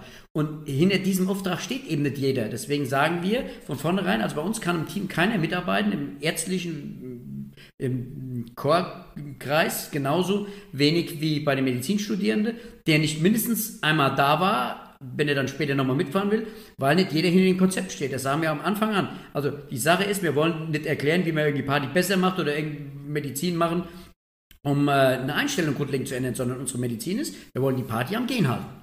Das ist völlig klar. Ja. Und da muss man in dem Konzept stehen, entweder man macht es oder macht es nicht. Wenn man nicht in diesem Konzept steht, ist die, ist die Party nichts für einen. Ja. Das muss man ganz klar sagen. Und deswegen werden die Studierenden hier ausreichend vorbereitet. Die kriegen dazu viele Bilder gezeigt, kriegen viele Erklärungen dazu gemacht, was geht, was nicht geht. Ähm, das sind ja auch Symbole verboten und so, die man nicht tragen darf, die ja nicht gewünscht sind. Ganz klar, es ist ein veganes Festival, vegetarisches Festival, da kann ich kein, kein halbes Schwein auf den Grill legen, das ist auch klar. Ne? Also deswegen gibt es ein paar Regeln, die drunter sind, die muss man natürlich beherzigen. Aber das ist der Auftrag und wir erfüllen einfach den Auftrag. Mhm. Gut, und Einfach wer, sich nicht mit sich, wer das nicht mit sich vereinbaren kann, kann er dann. Werde ich da nicht zu kommen. Ja. ja den können wir lieb gern verzichten. und ähm, ich habe gelesen, mit Drogen, da, da klären sie auch eigentlich sehr transparent auf, dass sie da dieses Gerät haben, das dann ja. irgendwie direkt ja. messen kann, was in den ganzen. Äh, können Sie ja kurz nochmal ausführen. Also der, das Ding ist einfach das, wir haben das vor ein paar Jahren angefangen und zwar, natürlich ist klar, wenn Sie auf so einem Festival sind, gibt es auch Vergiftungen, da braucht man gar nicht drüber mhm. reden. Die sind im niedrigen Promillbereich, das muss man sagen. Aber wenn, sind die gefährlich. Da hat jeder mit zu kämpfen. Auf jedem Festival, was länger geht, ist das einfach immer ein Thema. Und äh, wir haben am Anfang das so gemacht, dass wir, also es ist ja ein Freizeit, Freizeitdrogen, ist ja mal ein Forschungsgebiet. Mhm. Das muss man auch sagen. Und ähm, wir haben natürlich, wenn Sie wenig Polizeieinsatz haben, und das Festival hat sehr wenig Polizeieinsatz, was drüber ist, das, hat, das ist dem Festival, der Kultur des Festivals geschuldet, ist ein Privatgelände, da kann die Polizei nicht einfach so drüber bestreifen, kann nicht einfach mit Uniform drauf, das geht nicht, das hat, das hat Grenzen des Rechtsstaats. Und dann passt sich natürlich das Konsumverhalten an. Wir haben natürlich das Problem, wenn Sie einen buslosen Patienten haben, ähm, ist der natürlich vital gefährdet, entweder durch Atmung oder durch Kreislauf oder durch die Bewusstseinsstörung. Das ist klar, durch mhm. die drei. Und äh, wir wollen natürlich immer ganz gern wissen, in welches Risiko man läuft. Und das Risiko ist ja eng assoziiert mit der Droge, die man verwendet dafür. Und äh, dann ist natürlich extrem aufwendig, eine Blutprobe zu analysieren. Und die, äh, und die auf dem Acker, ich sag mal, von einem richtigen, hochleistungsfähigen Labor analysiert zu kriegen, müssen Sie 100 Kilometer fahren. Das können Sie nicht mhm. machen für das Krankheitsbild, wenn Sie grob 100 Kilometer transportieren, dann warten, bis das geht, auch aus Kostengründen funktioniert das nicht. Und dann haben wir uns überlegt, äh, der Konsument hat ja im Regelfall nicht eine singuläre Droge mit, sondern der hat die Droge meistens äh, redundant mit. Mhm. Also, also nimmt ja nicht eine Pille, kauft eine Pille, schmeißt die rein, dann passiert irgendwas. Das ist ja nicht so. Sondern nimmt dann vielleicht eine Kombination und hat im Regelfall die Pillen dabei. Dann haben wir gesagt, okay, also wenn wir jetzt einen Patienten eingeliefert kriegen, macht das tatsächlich Sinn, dass man die Pille einfach dann ihm rausnimmt, weil dann hat er sie konsumiert, dann muss ich bei der Suche, dann muss ich die Blutprobe nicht machen. Gehe ich das das Risiko nicht ein, ähm, dass ich eine Fehlanalyse kriege und ich habe den Zeitverzug natürlich, den ich kalkulieren muss. Ähm, den brauche ich dann auch nicht mehr zu berücksichtigen, wenn ich die Pille sofort habe. Und es ist ja, ja, technologisch mittlerweile möglich, mit Geräten innerhalb von einer Minute eine Analyse von der Pille zu kriegen. Ja. Und ähm, das haben wir schon, ich sage, relativ zeitig angefangen. Da waren wir auch die ersten in Deutschland, die das so gemacht haben. Und äh, da das mein Forschungsgebiet ist, hat sich halt angeboten. Und da ich ja die Patienten alle kannte jetzt, die wir so haben, also die Profile zumindest von den Patienten, ist ja so, da haben wir uns im Rahmen vom Forschungsprojekt überlegt, dass es ganz clever ist, die werden ja alle wach. Wir lassen die ja nicht bewusstlos da irgendwie liegen, sondern die werden ja wach. Und die müssen dann nach dem Wachwertprozess, das ist die SOP, die bei uns das vorschreibt, dass sie nachher in so eine Aufwachzone und Reorientierungsphase zurückgebracht werden. Das ist ein Zelt mit einem Verein, Eclipse heißt der, und der mhm. hat viele Mitglieder in ganz Deutschland, kreuz und quer, und das ist ein großes Team, die haben mal, über 100 Leute bringen die mit, und das ist so eine Art Beduinenzelt, das ist mit Teppiche ganz puschelig gemacht und haben so also, äh, noch Zeltbereiche, die dann sozusagen abdrasiert sind und die dann mit äh, Tüchern zubehängt werden. Lange Rede, kurzer Sinn, das ist eine gemütliche Zone, und mhm. wenn die mhm. bei uns aus einer Vergiftungszone rauskommen, werden die automatisch jeder zu denen zur Nachbetreuung gebracht. So, und da, wenn die natürlich das Feld zurückgehen lassen können, wenn die direkt aus ihrem mm, Drogenrausch aufgewacht sind, dann äh, müssen die das nachbetreuen. Das hat aber den, den Vorteil, dass ähm, wir die natürlich befragen können, was sie genommen haben danach. Und das ja. wissen wir sehr gut.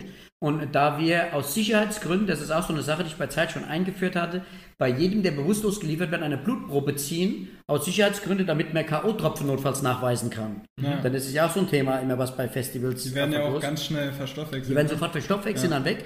Und wenn die natürlich dann erst wach werden und so ein Festival, dann stellen die vor allem fest, gerade bei, bei, weiblichen äh, Festivalbesucherinnen ist es so, dass die natürlich dann äh, unter Umständen in Situation kommen, dass sie erst nach ein paar Stunden gewahr werden, was da passiert ist. Dann stellen sie fest, dass ja.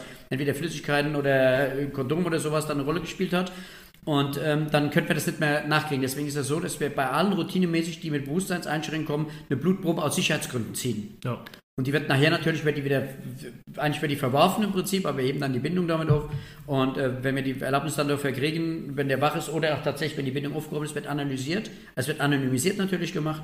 Ähm, dann wird geguckt, da wird er gefragt, was hast du genommen? dann wird die Blutprobe abgeglichen mit dem, mit dem Konsumverhalten, was der hat. Mhm. Und dann können wir natürlich sehr gut sehen, was der genommen hat und was ja. tatsächlich drin war, ob die Pille das hatte. Und ähm, wenn wir natürlich die Pille haben, dann fragen wir natürlich, äh, was war in der Pille drin? Die Pille können wir analysieren und gucken dann, ob das matcht. Ja. Und dann sehen wir sehr genau, was hat er für eine Vorstellung, was gibt es für eine Pille ähm, und was macht die für Symptome. Und drei Doktoranden untersuchen das von mir und die sorgen dann dafür, dass äh, das ausgewertet wird. Da haben wir zum Beispiel herausgefunden, dass jetzt so knapp äh, 20 Prozent aller, die Drogen äh, konsumieren äh, und diese Drogen dann äh, tatsächlich äh, dann im, im Einsatz haben, nicht wissen, was für eine Droge das ist oder eine falsche Vorstellung davon haben, was die Zusammensetzung dieser ja. Droge angeht. Das kann mal mehr sein, mal weniger sein. Also man kann ja die Drogen pimpen, indem es einfach die Qualität der Droge verändert. Also wenn, die, wenn Sie MDMA haben, können Sie Koffein reingeben oder so. Ja. Ne? Oder Sie können, die, die, können die, die Droge sozusagen strecken, also um Verkauf zu optimieren. Da wenn Sie Zucker reingeben oder Mehl oder irgendwas reingeben zur Strecke, ja. um einen Gewichtsanteil größer zu kriegen, um einfach Verkauf, das bessere Verkauf einfach zu kriegen. Und da hat sich eine unglaubliche Expertise über die Zeit äh, ergeben, jetzt über die vielen Jahre, die ich das jetzt mache, analysieren wir das schon und haben dann eine also unglaubliche Erfahrungsschatz rausgewonnen und das kann man natürlich dann auswerten, macht man Statistik raus und kann dann sagen, so und so viel Prozent wissen nicht, was das, was das ist. 20 Prozent waren das. 20 ne? Prozent sind das und 20 Prozent ist erheblich, das ist jeder Fünfte. Ne? Ja, also das kann man so oder so sein, ja. aber das, das sind ja die Problemfälle. Die Problemfälle ist tatsächlich, wenn der sich völlig verzockt hat mit der Substanz. Wir haben Patienten, die denken, sie haben LSD, LSD gekauft, äh, in der, was ungewöhnlich ist, in der Pille drin zu sein, aber es gibt tatsächlich, dass LSD in Pillen drin ist und dann ähm, nehmen die die Pille, erwarten dann die Wirkung vom LSD, kommt mhm, nicht, ja. dosieren die hoch, äh, immer höher und dosieren natürlich den Rest mit. Warten die LSD-Wirkung, die ist ja völlig andere Qualität als äh, Ecstasy-Pille beispielsweise hat. Ja. Und dann ist eine Überdosierung, die in den lebensbedrohlichen Bereich gehen kann. Und das sind halt die Dinge, wo wir sagen, okay, da muss auch gesellschaftlich was passieren.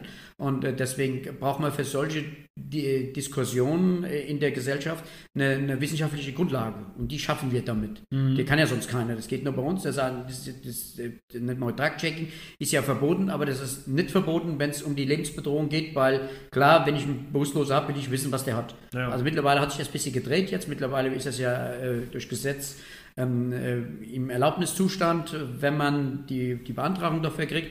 Und dann äh, geht das aber, der Weg dahin war äh, mitten für Dienst von uns, dass wir dafür gesorgt haben, dass sie sagen, guck mal, sind so und so viele Pillen sind im Umlauf, ihr könnt da gar nichts gegen machen. Ich sage immer so als Beispiel, dasselbe, wenn sie jetzt Ostsee, in der Ostsee eine Wollhandkrabbe aussetzen. Mhm. Ne? Dann saust die durch die Ostsee durch, dann können sie hinterherfahren, können sie mit 50.000 Schiffen hinterherfahren, dann fangen sie nicht mehr ein. Ja. Ne? Wenn, ja. die da, wenn, wenn, die da äh, die, die Eier ablegen, ist Schluss. Ja. Ne? Also egal, da können sie machen, was sie wollen, das kriegen sie nicht mehr eingedämmt. Da können sie sich überlegen, welche Strategie sie machen, um Krabbe einzudämmen, da müssen sie mit arrangieren. Lange ja. Rede, kurzer Sinn. Ja. So, und hier ist das genauso und da brauchen sie eine wissenschaftliche Grundlage, müssen sagen euch zu, so und so viel sind im Umlauf, das wissen wir. Und dann hat die Analyse jetzt dazu geführt, dass wir eben da so einen Diskurs angeregt haben, der jetzt wissenschaftlich fundiert ist. Und damit ist man da deutlich weitergekommen, als das vorher war, muss man auch sagen. Ja, und auch eine super Prävention gleich. Also sowohl vor Ort absolut. als auch allgemein. Absolut. Also. Und die Eclipse natürlich, die haben dann ganz klar, die wissen, was im Umlauf ist. Wir wissen natürlich auch, was im Umlauf ist. Ja. Wenn wir Pilzstoßen, die hochdosiert sind oder gefährliche Kombinationen haben oder Stoffe sind, die völlig gänzlich unbekannt sind, das kommt auch immer wieder vor, ähm, da gibt es eine Warnmeldung, die wird ausgehängt. Ja. Weiß jeder Festivalgänger, alles klar. Dann mhm. die Beratungsstelle ist noch dabei. Das schafft natürlich unglaubliche Expertise. Leider in der Politik, aber wenigstens mir ist es sicher, wenn die Politiker nicht wissen, ist mir sehr egal, aber wenn die Konsumenten ja. wissen, dann bin ich froh, das weil die letzte konsequent die Vermeidung haben, die sind die Konsumenten, der Rest, die Entscheider haben jeder. Ja, und schon die Ressourcen vor allem. Ne? Und schon die Ressourcen natürlich, ja. was völlig klar ist. Und jetzt noch eine abschließende Frage zum Festival. Ja. Äh, die machen das Ganze jetzt seit 20 Jahren. Ich glaube, seit 25 Jahren gibt es die Fusion mhm. überhaupt. Sind sie ja noch wegzudenken? Nö. also die Nein, die, die, Generation geht natürlich schon hoch. Ich habe ja noch ein paar Jahre so lange, bis ich habe eine noch ein paar Jahre. Aber da bleibt es auf jeden Fall. Ja, ich bleibe jetzt erstmal dabei. Ja. Was soll aber so, ja, ändert sich ja nicht viel. Ich meine, das ist hier, ich bin, ja, ich mache das ja gerne mit dem Festival. Ich finde es total klasse, mich auch mit jungen Leuten auszutauschen, mit Studierenden auszutauschen. Das hält mich auch jung, völlig klar. Ja. Und äh, wer will ja sehen, wie das wächst, wenn wir ganz ehrlich sind. Man will auch sehen, wie die nächste Generation ja. das übernimmt. Aber was ja. ich unter keinen Umständen will, das habe ich mir auch geschworen, das war eine meiner ja, eine so, so Lebensvorsätze. Ich will nicht, dass ich mal als alle Tatterkreise irgendwie abtrete oder wenn ich akut abtreten muss, dass das im vollkommen Chaos versinkt. Mhm. Sondern ich will einen also smarten, smarten, cleveren, langsamen Übergang, ja. Step by Step, ohne dass auf der Strecke was verloren geht. Ja. Ja. Das geht nur mit vernünftiger Strategie, mit langem Durchhaltevermögen und einem guten Team. Ja. All das habe ich. Also besonders stolz bin ich auf das Team und deswegen glaube ich, kann das gelingen. Ja, wird ja wohl was werden. Und ähm, hat sie der Kontakt durch das Festival erst auf das Thema Drogen gebracht? Ja. warum siehst du? Okay. Ich hatte mit der Sache so gar nichts zu tun. Ja. Okay. Nee, das wollte ich auch gar nicht, aber. nee, dann, ja, ist ja gut. Ja, und jetzt hat sich da rauskristallisiert. Aber ja. das ist tatsächlich, also ich, für mich ist es klar, wenn ich mit dem, mich mit dem Thema auseinandersetze, ich bin ja nur mal Wissenschaftler auch zum gewissen ja. Anteil, und wenn ich mich mit dem Thema auseinandersetze, muss ich mich wissenschaftlich mit dem Thema auseinandersetzen. Ja. Wenn ich Patienten behandle, dann muss ich mich vorher belesen, was gibt es da. Und entweder ich, ich weiß das oder ich weiß es nicht, dann muss ich den Sachstand kriegen. Wenn ich es nicht weiß, muss ich es beforschen. Ja. So, ist der, so ist der Lauf der Dinge. Ja. Und hier wusste ich es gar nicht. Ich, hat, ich war vorher ja Drogengegner jeglicher Hinsicht. Jetzt hat sich das ja grundlegend geändert. Aber was hält, das hält mich davon ab, weiser zu werden mit dem Alter. Mhm. Ja? Und deswegen hat sich auch die Attitude zu dem Gesamten geändert. Und ähm, ja, und deswegen hat sich das jetzt über die Zeit einfach auch so entwickelt, wie es ist. Und das ist ja jetzt in dem Buch ja, quasi eigentlich fast gegipfelt, was ja. jetzt in diesem Jahr rauskam. Ähm, gut, wieso das Thema Drogen haben wir jetzt schon geklärt. Ich würde einmal ein Zitat äh, aus dem Buch präsentieren. Sie können andessen vielleicht mal kurz äh, oder eine kurze Einleitung oder kurze Erklärung geben, wie das gemeint ist. Und das zieht sich auch ein bisschen durch das ganze Buch. Ich würde das jetzt einmal kurz vorlesen. Also ohne aufputschende, beruhigende oder halluzinogene Substanzen würden wir heute noch in Höhlen hocken und aus Feuer starren. Wir haben also dem Rausch einiges zu verdanken. So, das wäre der Satz, äh, der aus Ihrem Buch stammt. Äh, ja, dazu von Ihnen vielleicht eine kurze Erklärung. Ja, ich, ich greife mal ein anderes Beispiel raus, weil es ganz clever ist, da kann man es einfacher sehen. Ja. Stellen Sie sich vor, Sie sind Pharao und wollen eine Pyramide bauen. Ja. Und Sie wohnen in Ägypten. Mhm. So. Heiß ist es da. Es ist heiß. Da müssen Sie was zu trinken haben. Ja. ja. Brauchen Sie Flüssigkeit. Mhm. Sie brauchen Kalorien, weil es eine schwere Arbeit ist. Ja. Und Sie brauchen eine Brühe, die nicht sofort gleich brackig wird. Was zum Desinfizieren. Zum Desinfizieren. so.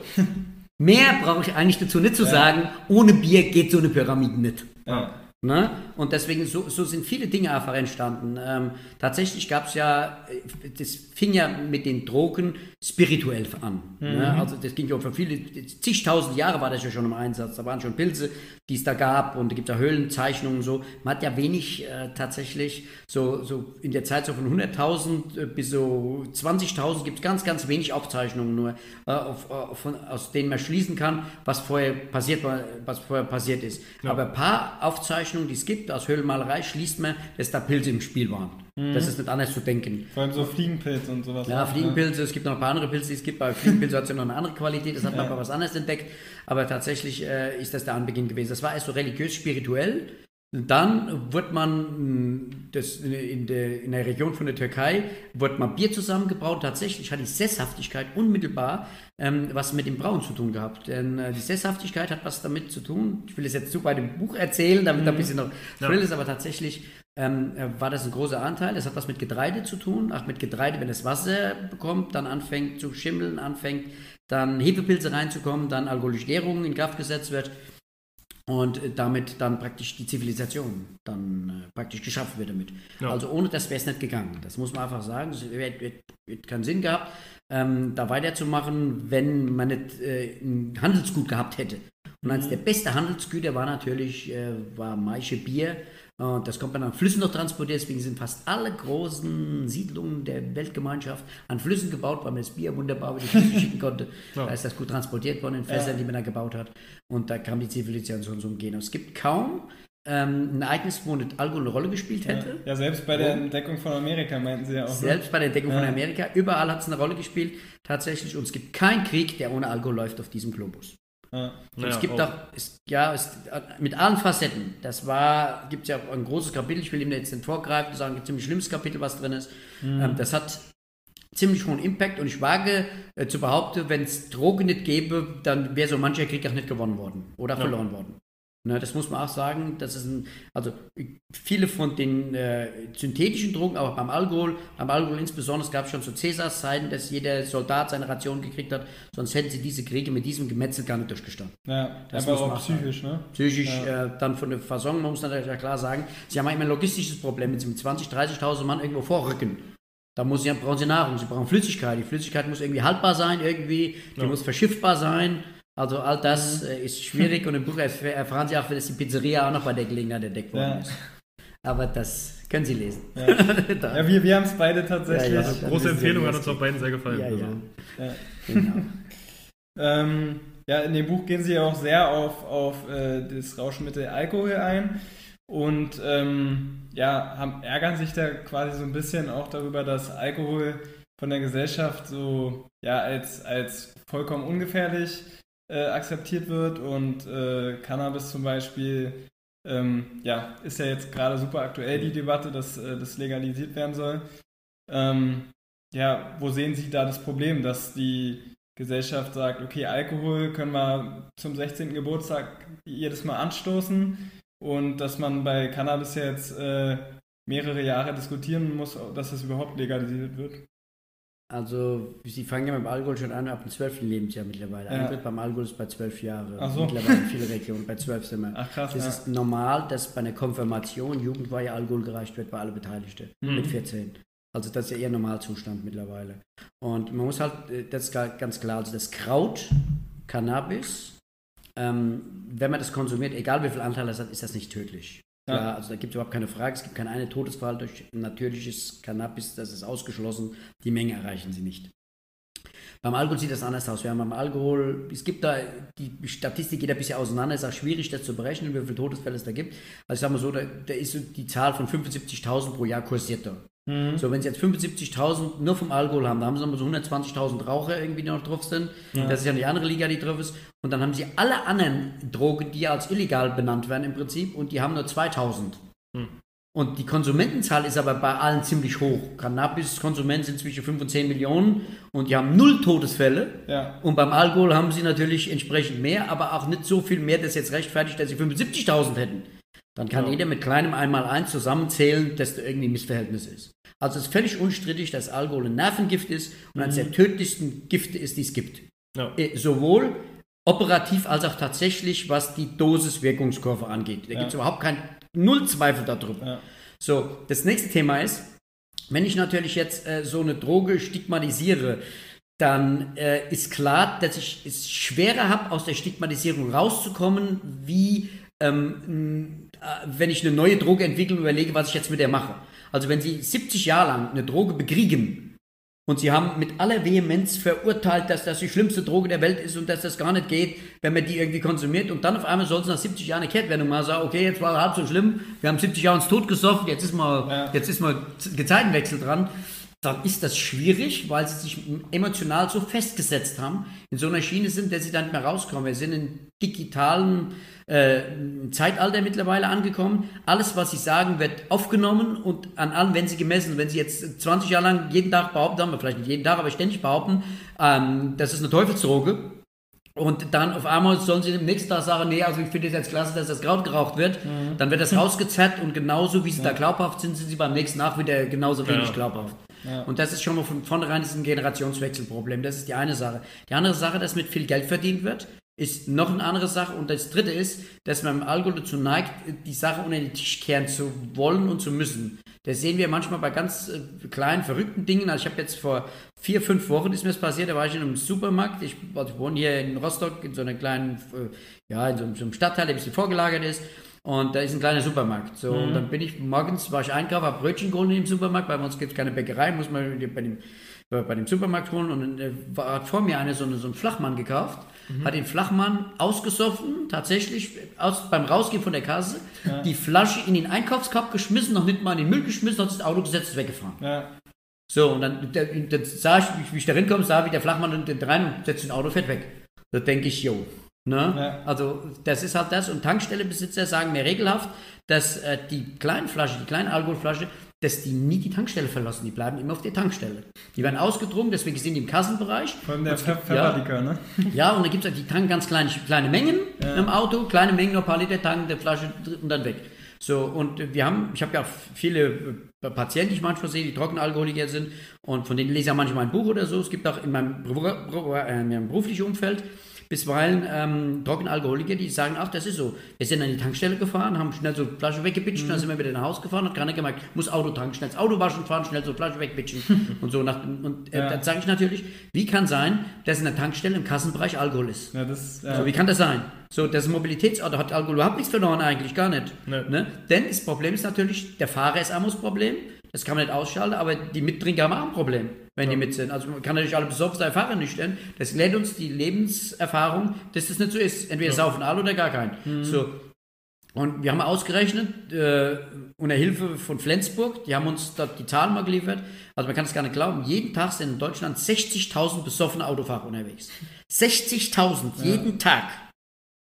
Und jeden Tag werden in Deutschland sechs, in Deutschland, also wir haben hier geguckt, also jede 600. Fahrt wird nur entdeckt ja. vom Alkohol und 110 Führerscheine werden jeden Tag in Deutschland einkassiert wegen Trunkenheit am Steuer. 110. Ja. Und also ich, ich wurde ja noch nie kontrolliert bei irgendeiner Autofahrt. Das ist ja, also ja, da greift man ja wirklich so, den dann, kleinsten Teil raus. Ja, man, so und jetzt ja. kann ich mir vorstellen, bei den Autos, das sind Autos auf der Autobahn mit 250 Stundenkilometer. Ja. Und wenn 60.000 besoffen unterwegs sind, so, wir haben das ja regelhaft. Da werden LKWs aufgebracht mit 2,5, 3,5 Promille. Ja. Was glauben Sie, wie die Reaktionszeit von denen ist, wenn die unterwegs sind? Was mhm. glauben Sie, wenn eine, also ich sage so, wenn die 3,5 Promille haben, dann fahren die Schlangenlinie irgendwie, da geht das noch. Aber wenn die mit 1,0 Promille irgendwo einen Stauende drin brettern, dann sieht das anders aus. Ja. Ne? Und deswegen, das muss man kalkulieren und da kann man natürlich nichts tun, äh, äh, um, äh, ich, sag, ich sag mal so, um die davon abzuhalten, außerhalb, dass man eben das Angebot runterfährt. Mhm. Wie sollen wir sonst von abhalten? Und wenn ich sage, die Tankstelle, wenn einfach, also die gehen ja nicht und fahren im LKW nehmen eine Wodkaflasche, eine Whiskyflasche mit. Ja, nee. Wenn sie losfahren, wird, wird ja sofort aufgebracht werden. Wenn es die kleinen Flaschen nicht mehr gibt, ist doch Schluss. Wird ja. lustig. Ne? Und dann kann man bei der Tankstelle nicht mehr stehen und dann fallen die eher auf. Also im Prinzip sorgt die Gesellschaft dafür, dass die unterm Radar bleiben und sorgt halt dafür, dass es die Todesfälle gibt. So ist das also ein bisschen Gelegenheit macht Diebe eigentlich. Absolut. Da gibt es überhaupt keine Frage. Ja. Das ist auch von dem System so gewollt. Ja. Muss man auch sagen. Ja. Ne? Denn, das wäre leicht zu unterbinden. Sofort. Das ist eingesetzt innerhalb von, das, ich will jetzt sagen innerhalb von 24 Stunden, aber innerhalb von ein paar Wochen ja. könnte das Thema vom Tisch sein. Ja. Ne, muss ich halt überlegen, ich sage mal so, das sagen viele auch, wenn ich so was, mit dem Supermarkt, man kennt mich ja mittlerweile, man weiß, wer ich bin, irgendwie auch mit Drogen und so. Und ähm, dann sagen die auch, also ich kann das nicht verstehen, aber die sagen natürlich, die, der Konzern hat gesagt, das muss in den Kassenbereich, weil es gekauft wird und das wird ja. genutzt. Und das ist ja, ihr sind Preis pro Liter. Wenn Sie kleine Flasche nehmen und überlegen, was eine Wodkaflasche kostet ja. und nehmen die kleine Flasche, das kostet ja gar nichts. Aber sie, der, der, der, die Tatsache, dass sie dann an der Kasse stehen, greifen das schnell raus, stellen schnell aufs Band, ja. bezahlen und es merkt jemand raus, das lässt sich unter dem Radar fliegen. Ja. Dafür. Und das will man halt nicht. Und deswegen, und da muss man, man könnte hart durchgreifen, aber das nächste Problem ist, viele von den Politikern sind Alkoholkonsumenten, die drin sind. Es gibt ja nur einen geringen Anteil von Nicht-Alkoholkonsumenten in Deutschland. Und wenn sie natürlich jetzt als Politiker sich jetzt als Moralapostel hinstellen und sagen, ihr dürft aber nicht, ist das schwierig, wenn sie selber beim Oktoberfest dann die, die Bierkrug schwingen. Ja, ne? Das ist so das Glaubwürdigkeit, heißt das, guck mal hier so, wie sieht das aus, wenn man da Wasser predigt und Wein trinkt, ist irgendwie schwierig. Ja. Noch ganz, ganz kurz, wie, wie ähm, wenn man jetzt die Nebenwirkungen von Cannabis mit Alkohol vergleicht, also Alkohol ist ja dann deutlich äh, giftiger als äh, Cannabis, ähm, aber gibt es da irgendwie Gefahren, also vor allem ja in, in, im Entwicklungsalter vom Gehirn bis, bis 21 sind ja beide ja. Substanzen wahrscheinlich sehr ja. schlecht.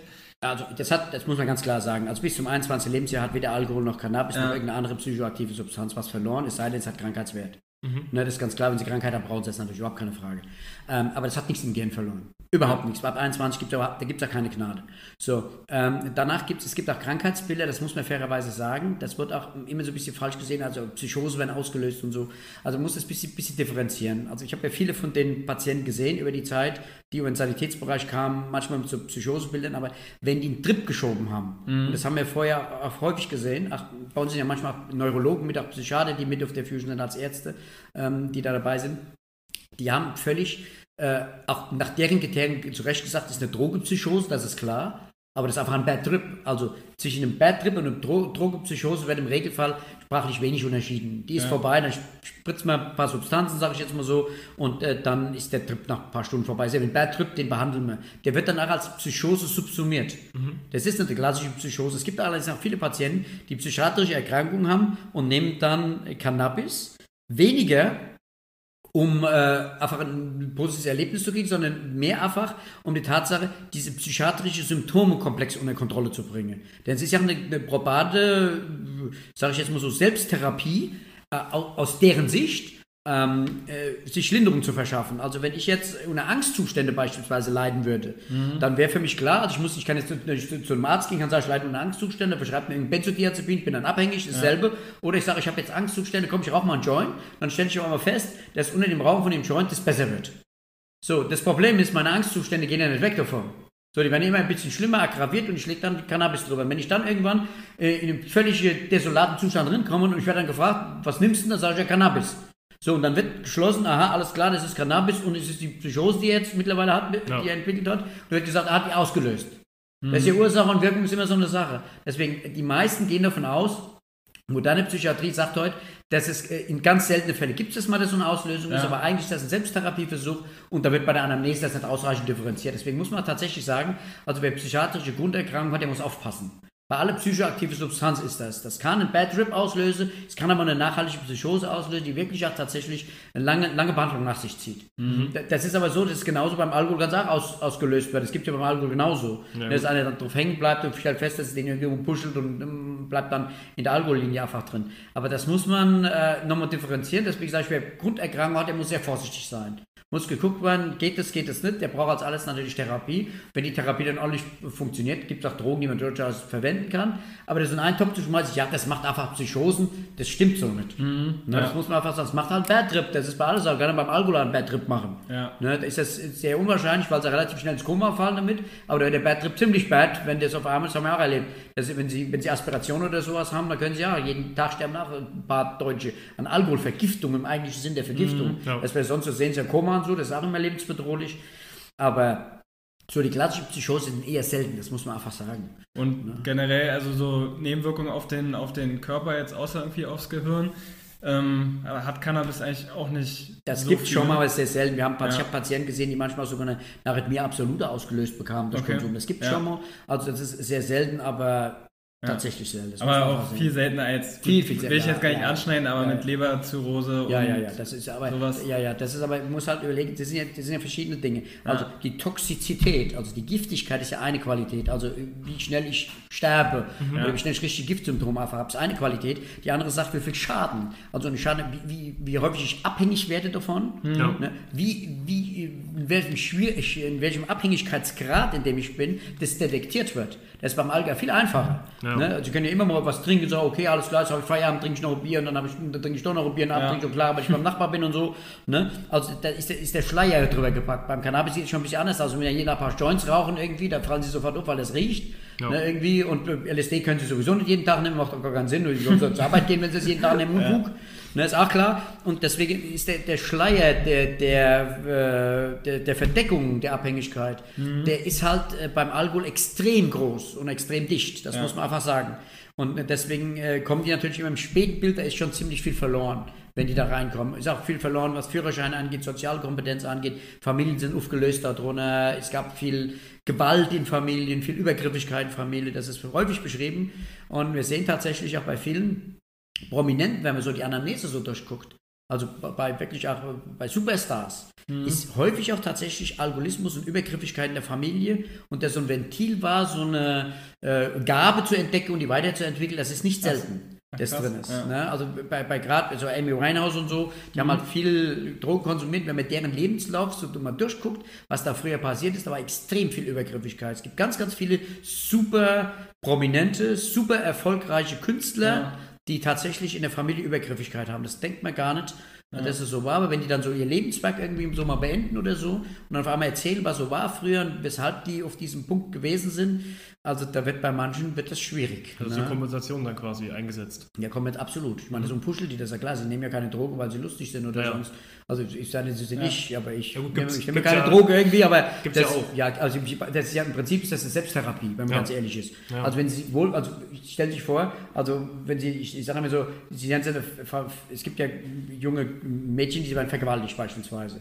So, da ist das ganz schlimm, da wird das aufgebauscht, Press und so weiter, wird dann, wird dann inhaftiert, da wird das Mädchen ein, zwei, drei Jahre betreut mit Psychotherapie, wird es dann allein reingelassen mit 12, 14, 15 und das ist ja ein Schmerz, der geht ja nie mehr wieder weg. Ja. Den kriegen sie dann nicht ja, raus. So, und dann entdeckt die auf einmal mit einem Schlag, dass es was gibt, was die glücklich macht, chemisch. Ja. Was wird die tun? Die wird das nehmen und wird feststellen, was am meisten glücklich macht und am meisten Impact hat, für die weiter. Und das, was ich immer völlig unerträglich finde, ist, also jetzt ist die schon vergewaltigt worden, vielfach. So, und dann kommt die in die Situation, eine Droge zu nehmen und dann triggert die Droge so, dass die Beschaffungskriminalität machen muss und durch ja. das Ereignis muss die selber damit Geld verdienen mit diesem Ereignis, wo die in die Situation drin geschafft worden ist, wirklich unerträglich. Ja. Ja. Ne? Also die Gesellschaft, die, die, verurteilt die dann noch, wird die noch kriminalisiert, ja, wird noch abgehakt, doch, wird, noch, ja, wird noch abgehakt, wird als den Sumpf der Gesellschaft irgendwie ja, abgetan, ja. in dem sie da ist und zu dem sie gehört. Und wirklich hat die Gesellschaft sie nicht geschafft zu schützen, Obwohl nicht geschafft was, darüber zu tragen und dann wird sie auch noch stigmatisiert und auch noch kriminalisiert im Ende vom Tag. Das ist doch, das ist doch völlig absurd. Ne? Also haben wir so viel, das muss man sagen, meine Generation versaut. Grundlegend. Ne, ich richte das jetzt ein bisschen wieder mit dem Buch, aber äh, tatsächlich haben wir grundlegend das auch missverstanden. Und wir haben auch zum Beispiel bei, also so mein, ich will gerade sagen, mein Feindbild der Bücher, aber tatsächlich das negative Beispiel dazu ist, wir Kinder vom Bahnhof Zoo. Mhm. Da wird null reflektiert, warum die in diesen Zustand geraten ist. Ja. Die hat richtig viel Geld mit dem Buch verdient, immer noch. Ne? Aber das wird mit keinem, mit keinem Wort erwähnt, warum das ausgelöst hat. Das. Und deswegen will man solche Bücher heute nicht mehr, sondern man will einfach eine Analyse darüber machen, was ist denn widerfahren, will dann ein System heute haben, zumindest in meiner Vorstellungswelt, ähm, wie man dessen äh, dann in der Therapie äh, im Prinzip äh, oder wie, wie man das in der Therapie behandeln kann und versucht sie dann möglichst lang zu ziehen, dass man da reinkommt und ähm, dann schafft man das auch, aus dem wieder rauszukommen. Aber dass der, dass der nur aus der Situation betrachtet, was ist das jetzt für ein Asu, schon wieder so ein Junkie oder so, ja. äh, da hat man den Menschen überhaupt von dem, von dem völlig verloren aus, aus ja. dem Target. Und tatsächlich ist es ja ein Versagen der Gesellschaft, dass er da hingekommen ist. Die werden ja. ja nicht geboren. Und es ist doch völlig klar, als wenn jemand seinen halben Freundeskreis verloren hat, äh, Hepatitis, vielleicht HIV oder sowas, das sucht man sich dann freiwillig aus. Ja, das wird immer unterstellt, die Droge war das. Natürlich war es nie die Droge, das war immer der Mensch. Ja. Ne, und, und der Umfeld natürlich, aber die Droge ist es nie. Der Droge ist das doch egal. Ja. Oder ne? das Thema hatten wir ja schon mal, dem Ganzen könnte man ja einfach mit äh, sage ich mal, entsprechende Aufklärung irgendwie Absolut. im Kinderalter ja schon entgegenkommen. Absolut. Mhm. Ähm, Sie haben in Ihrem Buch auch so einen schönen Zehn-Punkte-Plan vorgestellt, den möchte ich jetzt äh, gar nicht mal vorgreifen, aber es gibt ja auch aus der Politik dieses eine schöne Zitat von einer verantwortlichen Ministerin, irgendwie Cannabis ist verboten, weil es eine illegale Droge ist. Ja, ja. Da fehlt ja sicherlich schon der wissenschaftliche Hintergrund und irgendwie auch die reichende Aufklärung. Da fehlt das, der Verstand. Ja. Ich ganz ehrlich ähm, haben Sie selbst schon mal überlegt, irgendwie politisch aktiv zu werden oder Nein, sind Sie vielleicht schon aktiv? Nein. Ich meine, Sie wären ja jetzt als Experte für das Gebiet irgendwie prädestiniert? Nein, nein, nein, nein, nein. Zu schmutziges Geschäft. Ja. Ist mir zu schmutzig. Na, das hängt was, also ich bin, ich bin Wissenschaftler halt. Ich, ich habe ja den Vorteil, das ist wahrscheinlich auch, warum das Buch so erfolgreich ist. Ich konsumiere keine Droge. Ich habe das letzte Mal, dass ich eine Droge konsumiert habe, außer Zucker natürlich. Gut, ich, ich, ich also trinke Coca-Cola. Koffein auch nicht? Nein, nein, nein. Nur, ah. nur Coca-Cola, sonst ja. nichts. Ich kann es ja mal sagen, ich trinke nur Coca-Cola. Aber da bin ich ein Magenjunkie. Aber tatsächlich äh, ist es so, ich habe ich, ich, äh, ich hab einmal, da war ich äh, zur, zur tatsächlich zur Konfirmation Alkohol getrunken, völlig Bewusstseinsverlust gehabt und dann nochmal mit 18 völlig Bewusstseinsverlust. Und für mich ist der äh, ist Kontrollverlust das, ist das Schlimmste, was ja. man mir vorstellen kann. Ja. Das hasse ich wie die Pest. Und ich bin halt in der Luxussituation, das muss man auch sagen, dass ich mein Leben so definiert habe, wie ich das für mich schön finde. Mhm. Also ich arbeite, mache meinen Lieblingsjob, ich habe Spaß an meinem Job, ich gehe jeden Tag. Also für mich ist das manchmal, das muss ich wirklich sagen, ich gehe manchmal aus dem Haus und denke, ich kann gar nicht verstehen, für was für ein Scheiß ich hier Geld kriege. Mhm. Ne? Tatsächlich. Also äh, überspitzt gesagt, weil ich einfach, ich, ich empfinde es nicht als Arbeit. Wenn ich hier bei mir so einen Kurs habe oder so, jetzt hier sitze, ist das für mich Arbeit, ist für mich wie Freizeit. Oh, was ist die Traumvorstellung? Also da ja, möchte man eigentlich ja, hin später. Ja, da will jeder hin. Aber das Ding ist einfach, man muss sich einfach mal getrauen, da hinzukommen, das ist die eine Sache. Und die andere Sache ist, da macht es keinen, keinen Sinn, warum soll ich mich pimpen? Also mit Chemie. Weil ja. wenn ich mich wohlfühle, in meiner Wohlfühlzone, warum soll ich da... Nötig, ja. Ah, hab's nicht nötig, einfach. Ja. Ne? Und das sage ich, also wenn das stimmt, das privat irgendwie stimmt und mache, was mir Spaß macht und mich realisieren und wir sind ja in Zeiten, also ihre Generation hat ja den Vorteil, dass sie äh, praktisch alles machen kann, was sie will. Die können mit, mit Mist Geld verdienen, die können nur Handtaschen drin halten und können dann damit Geld verdienen, wenn sie wollen. Die können auch einen Job haben, der Spaß macht. Also es gibt ja keine Einschränkungen, wenn man ganz ehrlich ist. Und wenn man da konsequenterweise ähm, äh, zu was eine gute Einstellung hat, also das machen will, nur das machen will und sich fokussiert und rechtzeitig darauf fokussiert, da kann man sehr erfolgreich werden und dann braucht man unbedingt nicht so Chemie, um einfach happy zu sein. Ja. Also ich bilde jedem zu, jeder kann seinen Alkohol rausmachen, ist mir egal, wenn ich ehrlich bin. Ja. Und das ist ja wahrscheinlich auch das Erfolgserlebnis, weil ich dann sage, ich kann von meiner Warte aus sagen, ich werde das einfach kritisch, mir ist das egal. Also wenn Sie Cannabis konsumieren, Sie stellen sich hin und sagen, euch zu, Cannabis muss legalisiert werden, dann wird immer unterstellt, die Abhängigkeit sorgt dafür, dass der, der sich schön redet. Ja. Mir ist das völlig egal, ob Sie einen Joint rauchen, ist mir völlig egal. Mhm. Ne, weil ich rauche keinen Joint, ob Sie es jetzt verboten haben, ob Sie bestraft werden oder nicht, spielt bei mir keine Rolle in meiner Welt. Ne? Aber ich finde es klasse, wenn Sie vom Alkohollager ins Cannabislager wandern und Ihre Frau nicht mehr verprügeln, das finde ich klasse. Ja. Da muss ich als Notarzt kommen, der Frau geht's gut, Ihnen geht's gut und dann ist das, ist das für mich erledigt. Das ist für, alle, für alle. Ist für alle dann gut. ja. Stehe ich jetzt ganz, ganz kleinteilig mal betrachtet. Und deswegen ist das halt authentischer. Wenn ich jetzt hingehe würde und sagen, es gibt ja viele, die gesagt ich habe jetzt Cannabis geraucht und will jetzt Zustand nach und will das irgendwie verbieten oder öffnen oder sonst was. Das ist das nicht wissenschaftlich. Ich gucke, wie viele Todesfälle gibt, wie viele Krankheitsfälle gibt, was alternativ. Und es ist auch tatsächlich so, Sie können, das ist, äh, ist ja völlig klar, Sie können nicht eine Einzeldroge äh, einfach beurteilen und die gesellschaftlich dann sagen, ich muss jetzt diese Droge zulassen oder macht es das oder wenn ich die zulasse, passiert das. So ist das nicht. Es ist, es ist eine psychoaktive Substanz, die ähm, rausgegriffen wird, einfach willkürlich und für die wird jetzt irgendwie Wissenschaft erstellt. So geht das nicht. Also eine Gesellschaft will einen Rauschzustand haben. So, und den Rauschzustand, der muss mir freistehen, wenn ich als Gesellschaft das freigebe, dann kann ich nicht eine Diktatur errichten und kann sagen euch zu, eine, die giftigste dürfte und alles andere dürfte nicht. Ja. Sondern wenn ich den Rausch legitimiere, dann muss ich sagen euch zu, es gibt so und so viele Rauschzustände, das ist klar, jeder weiß, es gibt die Grundrichtung der Halluzination, die Grundrichtung der Sedierung, die Grundrichtung der Anregung, die drei gibt's und es muss mir freistehen, die ungiftigste Variante, die zur Verfügung steht, zu nehmen, um das Ziel zu erreichen. Ja. Das ist akademisch drin ist und das ist auch wissenschaftlicher korrekter Ansatz. Ja. So. Und das muss man so tun. So, und dann ist ganz klar, da gibt es für jede Substanz äh, oder für jede Rauschqualität Substanzgruppen, die dann zugehört und die muss ich erlauben. Ich kann nicht hingehen und sagen, ich lasse jetzt nur die, weil die Droge die ist. Das ist ja Unfug. Ja. Der will ja nur den Zustand der Erleichterung kriegen, des Spaßes haben, auf von seinem 16-Stunden-Tag runterkommen, von seinem Stress runterkommen. Da kann ich dem doch nicht sagen, euch du, du musst aber Alkohol trinken, sonst nichts. Wenn der auch einen Joint rauchen kann, um dasselbe Ziel zu erreichen. Und mit dem Joint noch nicht nur sich ins Auto setzen mit 100 über die Autobahn brettert, wie ein mhm. Doofer. Ja. Und ein paar Leute tot fährt. Ne? Und das ist das, was ich sage, das ist irrational. Das können wir uns heute in der Wissenschaftswelt nicht mehr erlauben und der Gesellschaft auch nicht mehr erlauben.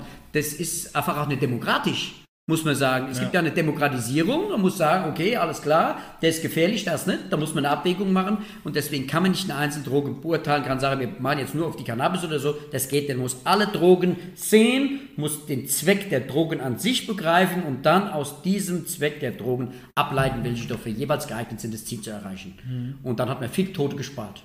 Ja. Also wenn ich zum Schluss nach dem, nach dem ganzen Aufklärungs- ähm, Werk jetzt, was da jetzt abgeht. Jetzt haben wir natürlich jetzt im nächsten Jahr gibt's, fangen wir jetzt an mit Schulaufklärung zu machen darüber.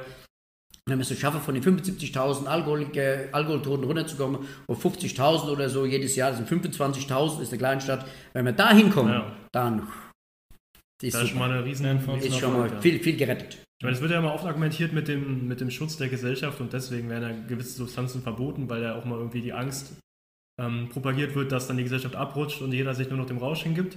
Ja, das ist ja völlig ähm, absurd. Sie haben die ja Gesellschaft auch, gibt sich ja dem Rausch haben, Sie haben ja auch im Buch schön ein paar Beispiele erwähnt, äh, wo es legalisiert wurde und funktioniert ja. mit gewissen Substanzen und sogar der Konsum weniger geworden ja. ist letztendlich. Ähm, also es, es geht ja. ja. immer in letzter Konsequenz geht es immer um die Verschiebung. Also es geht ja. nicht darum, dass mehr Leute irgendwie einen Rauschzustand gerade, das ist ja Unfug. Also wenn sie eine Bevölkerung haben, zum Beispiel die 18- bis 65-Jährige ist, glaube ich, die Alkoholbenutzung, sage ich jetzt mal so, die liegt so bei zwischen 90 und 95 Prozent.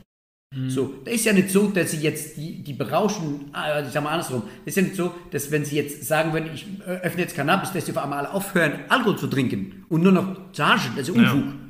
Sondern es ist eine Bandbreite, die sie zur Verfügung kriegen. Also es ist so, dass sie sagen, ich bin jetzt, komme von dem Rauschzustand jetzt weg. Das ist ja dieselbe Klientel, sind dieselben 95 Prozent, die da sind. Und von denen will ich halt eine Migration, wenn ich ganz ehrlich bin. Eine Migration weg von der Aggressionsdroge, von der giftischen Droge zu eben Drogen, muss ich auch fairerweise sagen, gibt ja mehrere, die man dann machen kann, ähm, zu Drogen nehmen, die weniger giftig sind und weniger Aggressionspotenzial miteinander. Alternative Todesfälle. Alternative schaffen. Ja, mhm. so ist das heute. Das ist der Demokratisierungsprozess, den ich dafür fordere. Und deswegen sind diese apokalyptischen Beschwörungen, die die Deutschen ganz gern haben, Unfug. Ja. ja. Zumal, wenn es äh, weniger schädlichere oder weniger giftigere Drogen Absolut. sind. Ja. Und es ist ja nicht so, dass wir jetzt, jetzt wie früher hatten, als noch zu Zeiten, als die in den USA die Statistiken gefaked haben. Ja. Heute würde man sagen, fake, heute kommen die ja nicht mehr mit solchen Dingen einfach durch. Das war ja auch ein riesiges Problem, ne? dass man da gesagt hat, naja, also äh, die, die, die giftige Drogen, da sind die alle abgerutscht und so, und hat man ein paar Zahlen gemacht, da die Zeitung die aufgegriffen, dann ist man mit den Zahlen zur UNO gegangen, hat gesagt, um Gottes Willen, die Menschheit wird ausgerottet irgendwie. Also das geht ja heute nicht mehr, das ist ja heute gar nicht mehr drin. Also ja. deswegen, und jetzt ist natürlich klar, diese, aus dieser Stigmatisierungssituation rauszukommen, das ist eine echte Aufgabe, mhm. muss man sagen. Ich glaube auch, dass viele von der Bevölkerung zeitlebens da nicht mehr rauszubringen sind. Da ist jetzt ihre Generation an der Zeit. Dann, Sie sind gefordert, gefordert ja, das jetzt dafür aufzuklären. Deswegen mache ich mir sehr viel Mühe, dass das tatsächlich auch ordentlich aufgeklärt wird, auch mit Vorlesungen, die wir haben natürlich zu dem Thema, dass das einfach äh, wieder auf einen vernünftigen Horizont kommt. Vor allen Dingen auch deshalb, dass relativ frühzeitig bei solchen, auch gerade bei, wenn Kinder auf Intensivstationen gebracht werden, ähm, mit Vergiftungssituationen, dass man rechtzeitig erkannt wurde, das ist ein Ausrutscher oder war das ein Problem? Mhm. Das ist jetzt, ich habe jetzt gerade äh, heute, ich habe einen Artikel fertig ähm, für ein Fachbuch für die Intensiv pädiatrische Intensivmedizin. Da musste ich einen Beitrag liefern für Drogen. Und da habe ich gesagt, das Wichtigste ist weniger, welche Drogen konsumiert worden sind, die zu dem Ereignis geführt haben. Wichtiger war der, war der Konsumgrund, den das ja. ausgelöst hat. Also mhm. wenn ich weiß, die haben jetzt einfach mal was ausprobiert und da ist das mal schief gelaufen, sage ich, okay, na, seid ihr das nächste Mal so,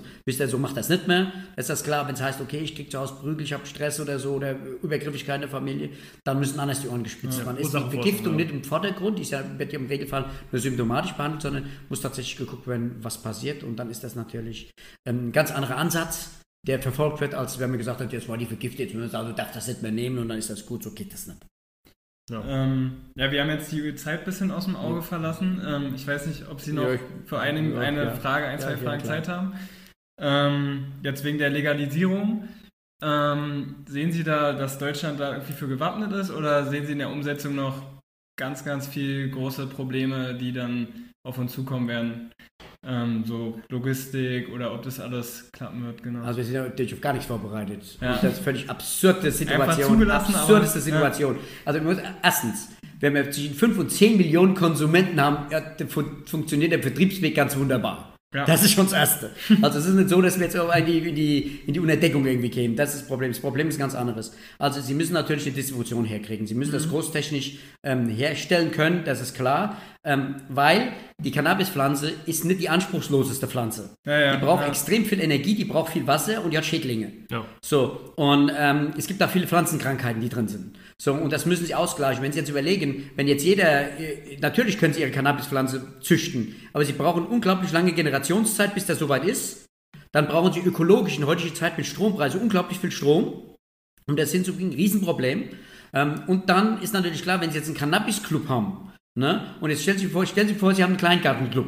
Ja. Ne, und Sie überlegen sich jetzt, dass Sie Kirschplantagen machen wollen, also Kirschbäume pflanzen wollen. Mhm. So, jetzt haben Sie 600 Mitglieder. So, und jetzt versuchen Sie mal 600 Mitglieder mit so einer Kirschplantage mit, mit Kirsche zu versorgen, mit Marmelade und mit, äh, was weiß ich, frischen Früchten. Das endet doch im Mord Totschlag. Ja. Ne? Da gibt es überhaupt kein Maß dafür, wird da Pfüffel, dasselbe, als wenn ich in die Metzgerei den Schäferhund zur Bewachung schicke. Ne? Wenn der Würste sieht, sagt er, alles klar, Mahlzeit ist gesichert. Ja. Ne? Und hier, das können Sie machen, Unfug. Ja. Ne? Und deswegen, wir sind überhaupt nicht dafür gerüstet, wir haben auch überhaupt keine Idee, wie das gehen muss. Deswegen, mein, mein äh, Vorschlag dafür ist, geben Sie es einfach frei, fertig, egal. Jeder kann es mhm. nehmen, wenn Sie beim Autofahren erwischen, ist der Führerschein weg, Schluss. Genau, so, und sie ja. dürfen es natürlich bei, Tätig bei beruflicher Tätigkeit dürfen sie es nicht nehmen. Das ist beim Alkohol auch nichts anderes. Ja. können Sie in jeden Supermarkt gehen, können Alkoholflasche nehmen, können sich mit einer Flasche Schnaps für 3,99 Euro totsaufen. Da gibt es auch die günstige Variante, sich totzusaufen in Deutschland oder tot zu kriegen, ist, ist der Supermarkt. Giftigste ist die Schnapsflasche im Supermarkt. Da kommen sie noch nicht mal mit, mit Tabletten in der Apotheke noch nicht mal hin mit 3,99. Ja. Ne? Das dürfen sie auch, also das macht überhaupt keinen Sinn, das muss vernünftig reguliert werden, indem sie sagen, okay, also sie dürfen halt Tätigkeiten nicht machen, das kann man auch in der Überprüfung machen, überhaupt kein Thema, aber wir mhm. sind überhaupt, also wir sind, was der Kommerz angeht, nicht dafür vorgesehen. Und andererseits sage ich natürlich auch, das kann man, könnte man wunderbar machen. Apotheken können das wunderbar abgeben. Das wird man aus dem Stand raus 10.000 ja. Arbeitsplätze schaffen. Und ich glaube, locker, allein Steuereinnahmen, locker eine Milliarde ist locker da drin. Mhm. Also wenn man es gut macht, großtechnisch herstellen, überhaupt kein Problem. Dafür werden wir relativ schnell gerüstet. Das technische Know-how dafür ist verfügbar. Zumal jetzt beim, beim Auto, aber das wollen wir gar nicht anschneiden, das Problem ja mit dem Nachweis ja eh noch gegeben ja, ist. Das, Alkohol ja. wird abgebaut, nicht mehr nachweisbar, aber Monate Alkohol vorher. Wird auch, ja, Alkohol wird auch, nicht, wird auch nicht ab, können Sie auch nachweisen im Urin jederzeit, noch bis zu 24 Stunden, überhaupt kein Problem. Okay, ja. Beim Cannabis ist das so, der Cannabis-Test ist zu sensitiv, den können Sie auch etwas, ähm, ich sage mal, unsensibler machen dafür und dann hätten Sie das mhm. gleiche, dann wissen Sie auch, dann müssen Sie das auch nicht mehr machen. Jetzt ist ja jeder, der irgendwie ach, die geringste Konzentration, wenn nur, ich sage überspitzt, wenn noch ein Molekül im Urin ist, weiß es nachts der Führerschein weg, dann wird eine Blutprobe genommen, nach ein paar Wochen haben Sie den Führerschein wieder zurück, weil die ja. zu niedrig war. Also, also wäre die Lösung ja. da auch direkt irgendwie Direkte Blut, abnehmen? Oder? Nee, Grenze definieren für den Urintest. Okay, Können Sie ja. machen und dann wissen Sie, schlägt an oder schlägt nicht. Wenn er ange angeschlagen ist, ist, die, der Führerschein weg, fertig ja. ist das eben. Okay. Ja, wär, wär Einfache Lösung. Ja. Auch schöner Teil im Buch zu empfehlen. genau. ja. Wir wollen auch nicht alles vorweggreifen. Ja, ja. Bisschen Spannung muss bleiben. Genau, ähm, ja, das wären erstmal alle unsere Fragen gewesen. Dann hätten wir noch eine, eine Schlussfrage. Was empfehlen Sie jetzt äh, Ärzten oder Ärztinnen, ähm, die vielleicht auch nicht diesen typischen Weg äh, im Krankenhaus gehen wollen, sondern auch so ein bisschen hier vielleicht mal äh, irgendwie ein Projekt gründen und äh, ein bisschen einen anderen Weg gehen wollen wie Sie? Einfach machen. Einfach machen. Und fragen Sie jemanden, der sich damit auskennt. Damit ja. machen Sie nicht zu viel Fehler. Ja. ja. Halten Sie sich nicht zurück. Egal, was Sie probieren, probieren Sie es. Okay. Nie war die Gelegenheit, so günstig Sachen zu probieren. Nie waren wir so digital. Mhm. Nie waren wir so experimentierfreudig. Nie war Jugend so gut ausgebildet wie heute. Ja. Probieren Sie es, aber holen sich jemanden im Hintergrund, der sagt, oh, mach mal besser nicht oder mach mal besser so. Ja. Und hören Sie auf den, da werden Sie immer erfolgreich. Ja. Ohne keine Angst haben. Gut. Brauchen Sie keine Angst haben. Na, das sind doch schöne, schöne, Ab schöne Schlussworte. Ja. ja. Dann vielen lieben Dank von unserer Seite. Ja, danke. Ja, sehr hat viel Spaß sehr gemacht. Gespräch. ja, wir haben auch viel Spaß gemacht und dann viel Vergnügen beim Lesen des Buches vielleicht. Ja, ja auf jeden, auf jeden Fall. Das war's mit Glanz und Gloria. Wir sehen uns beim nächsten Mal.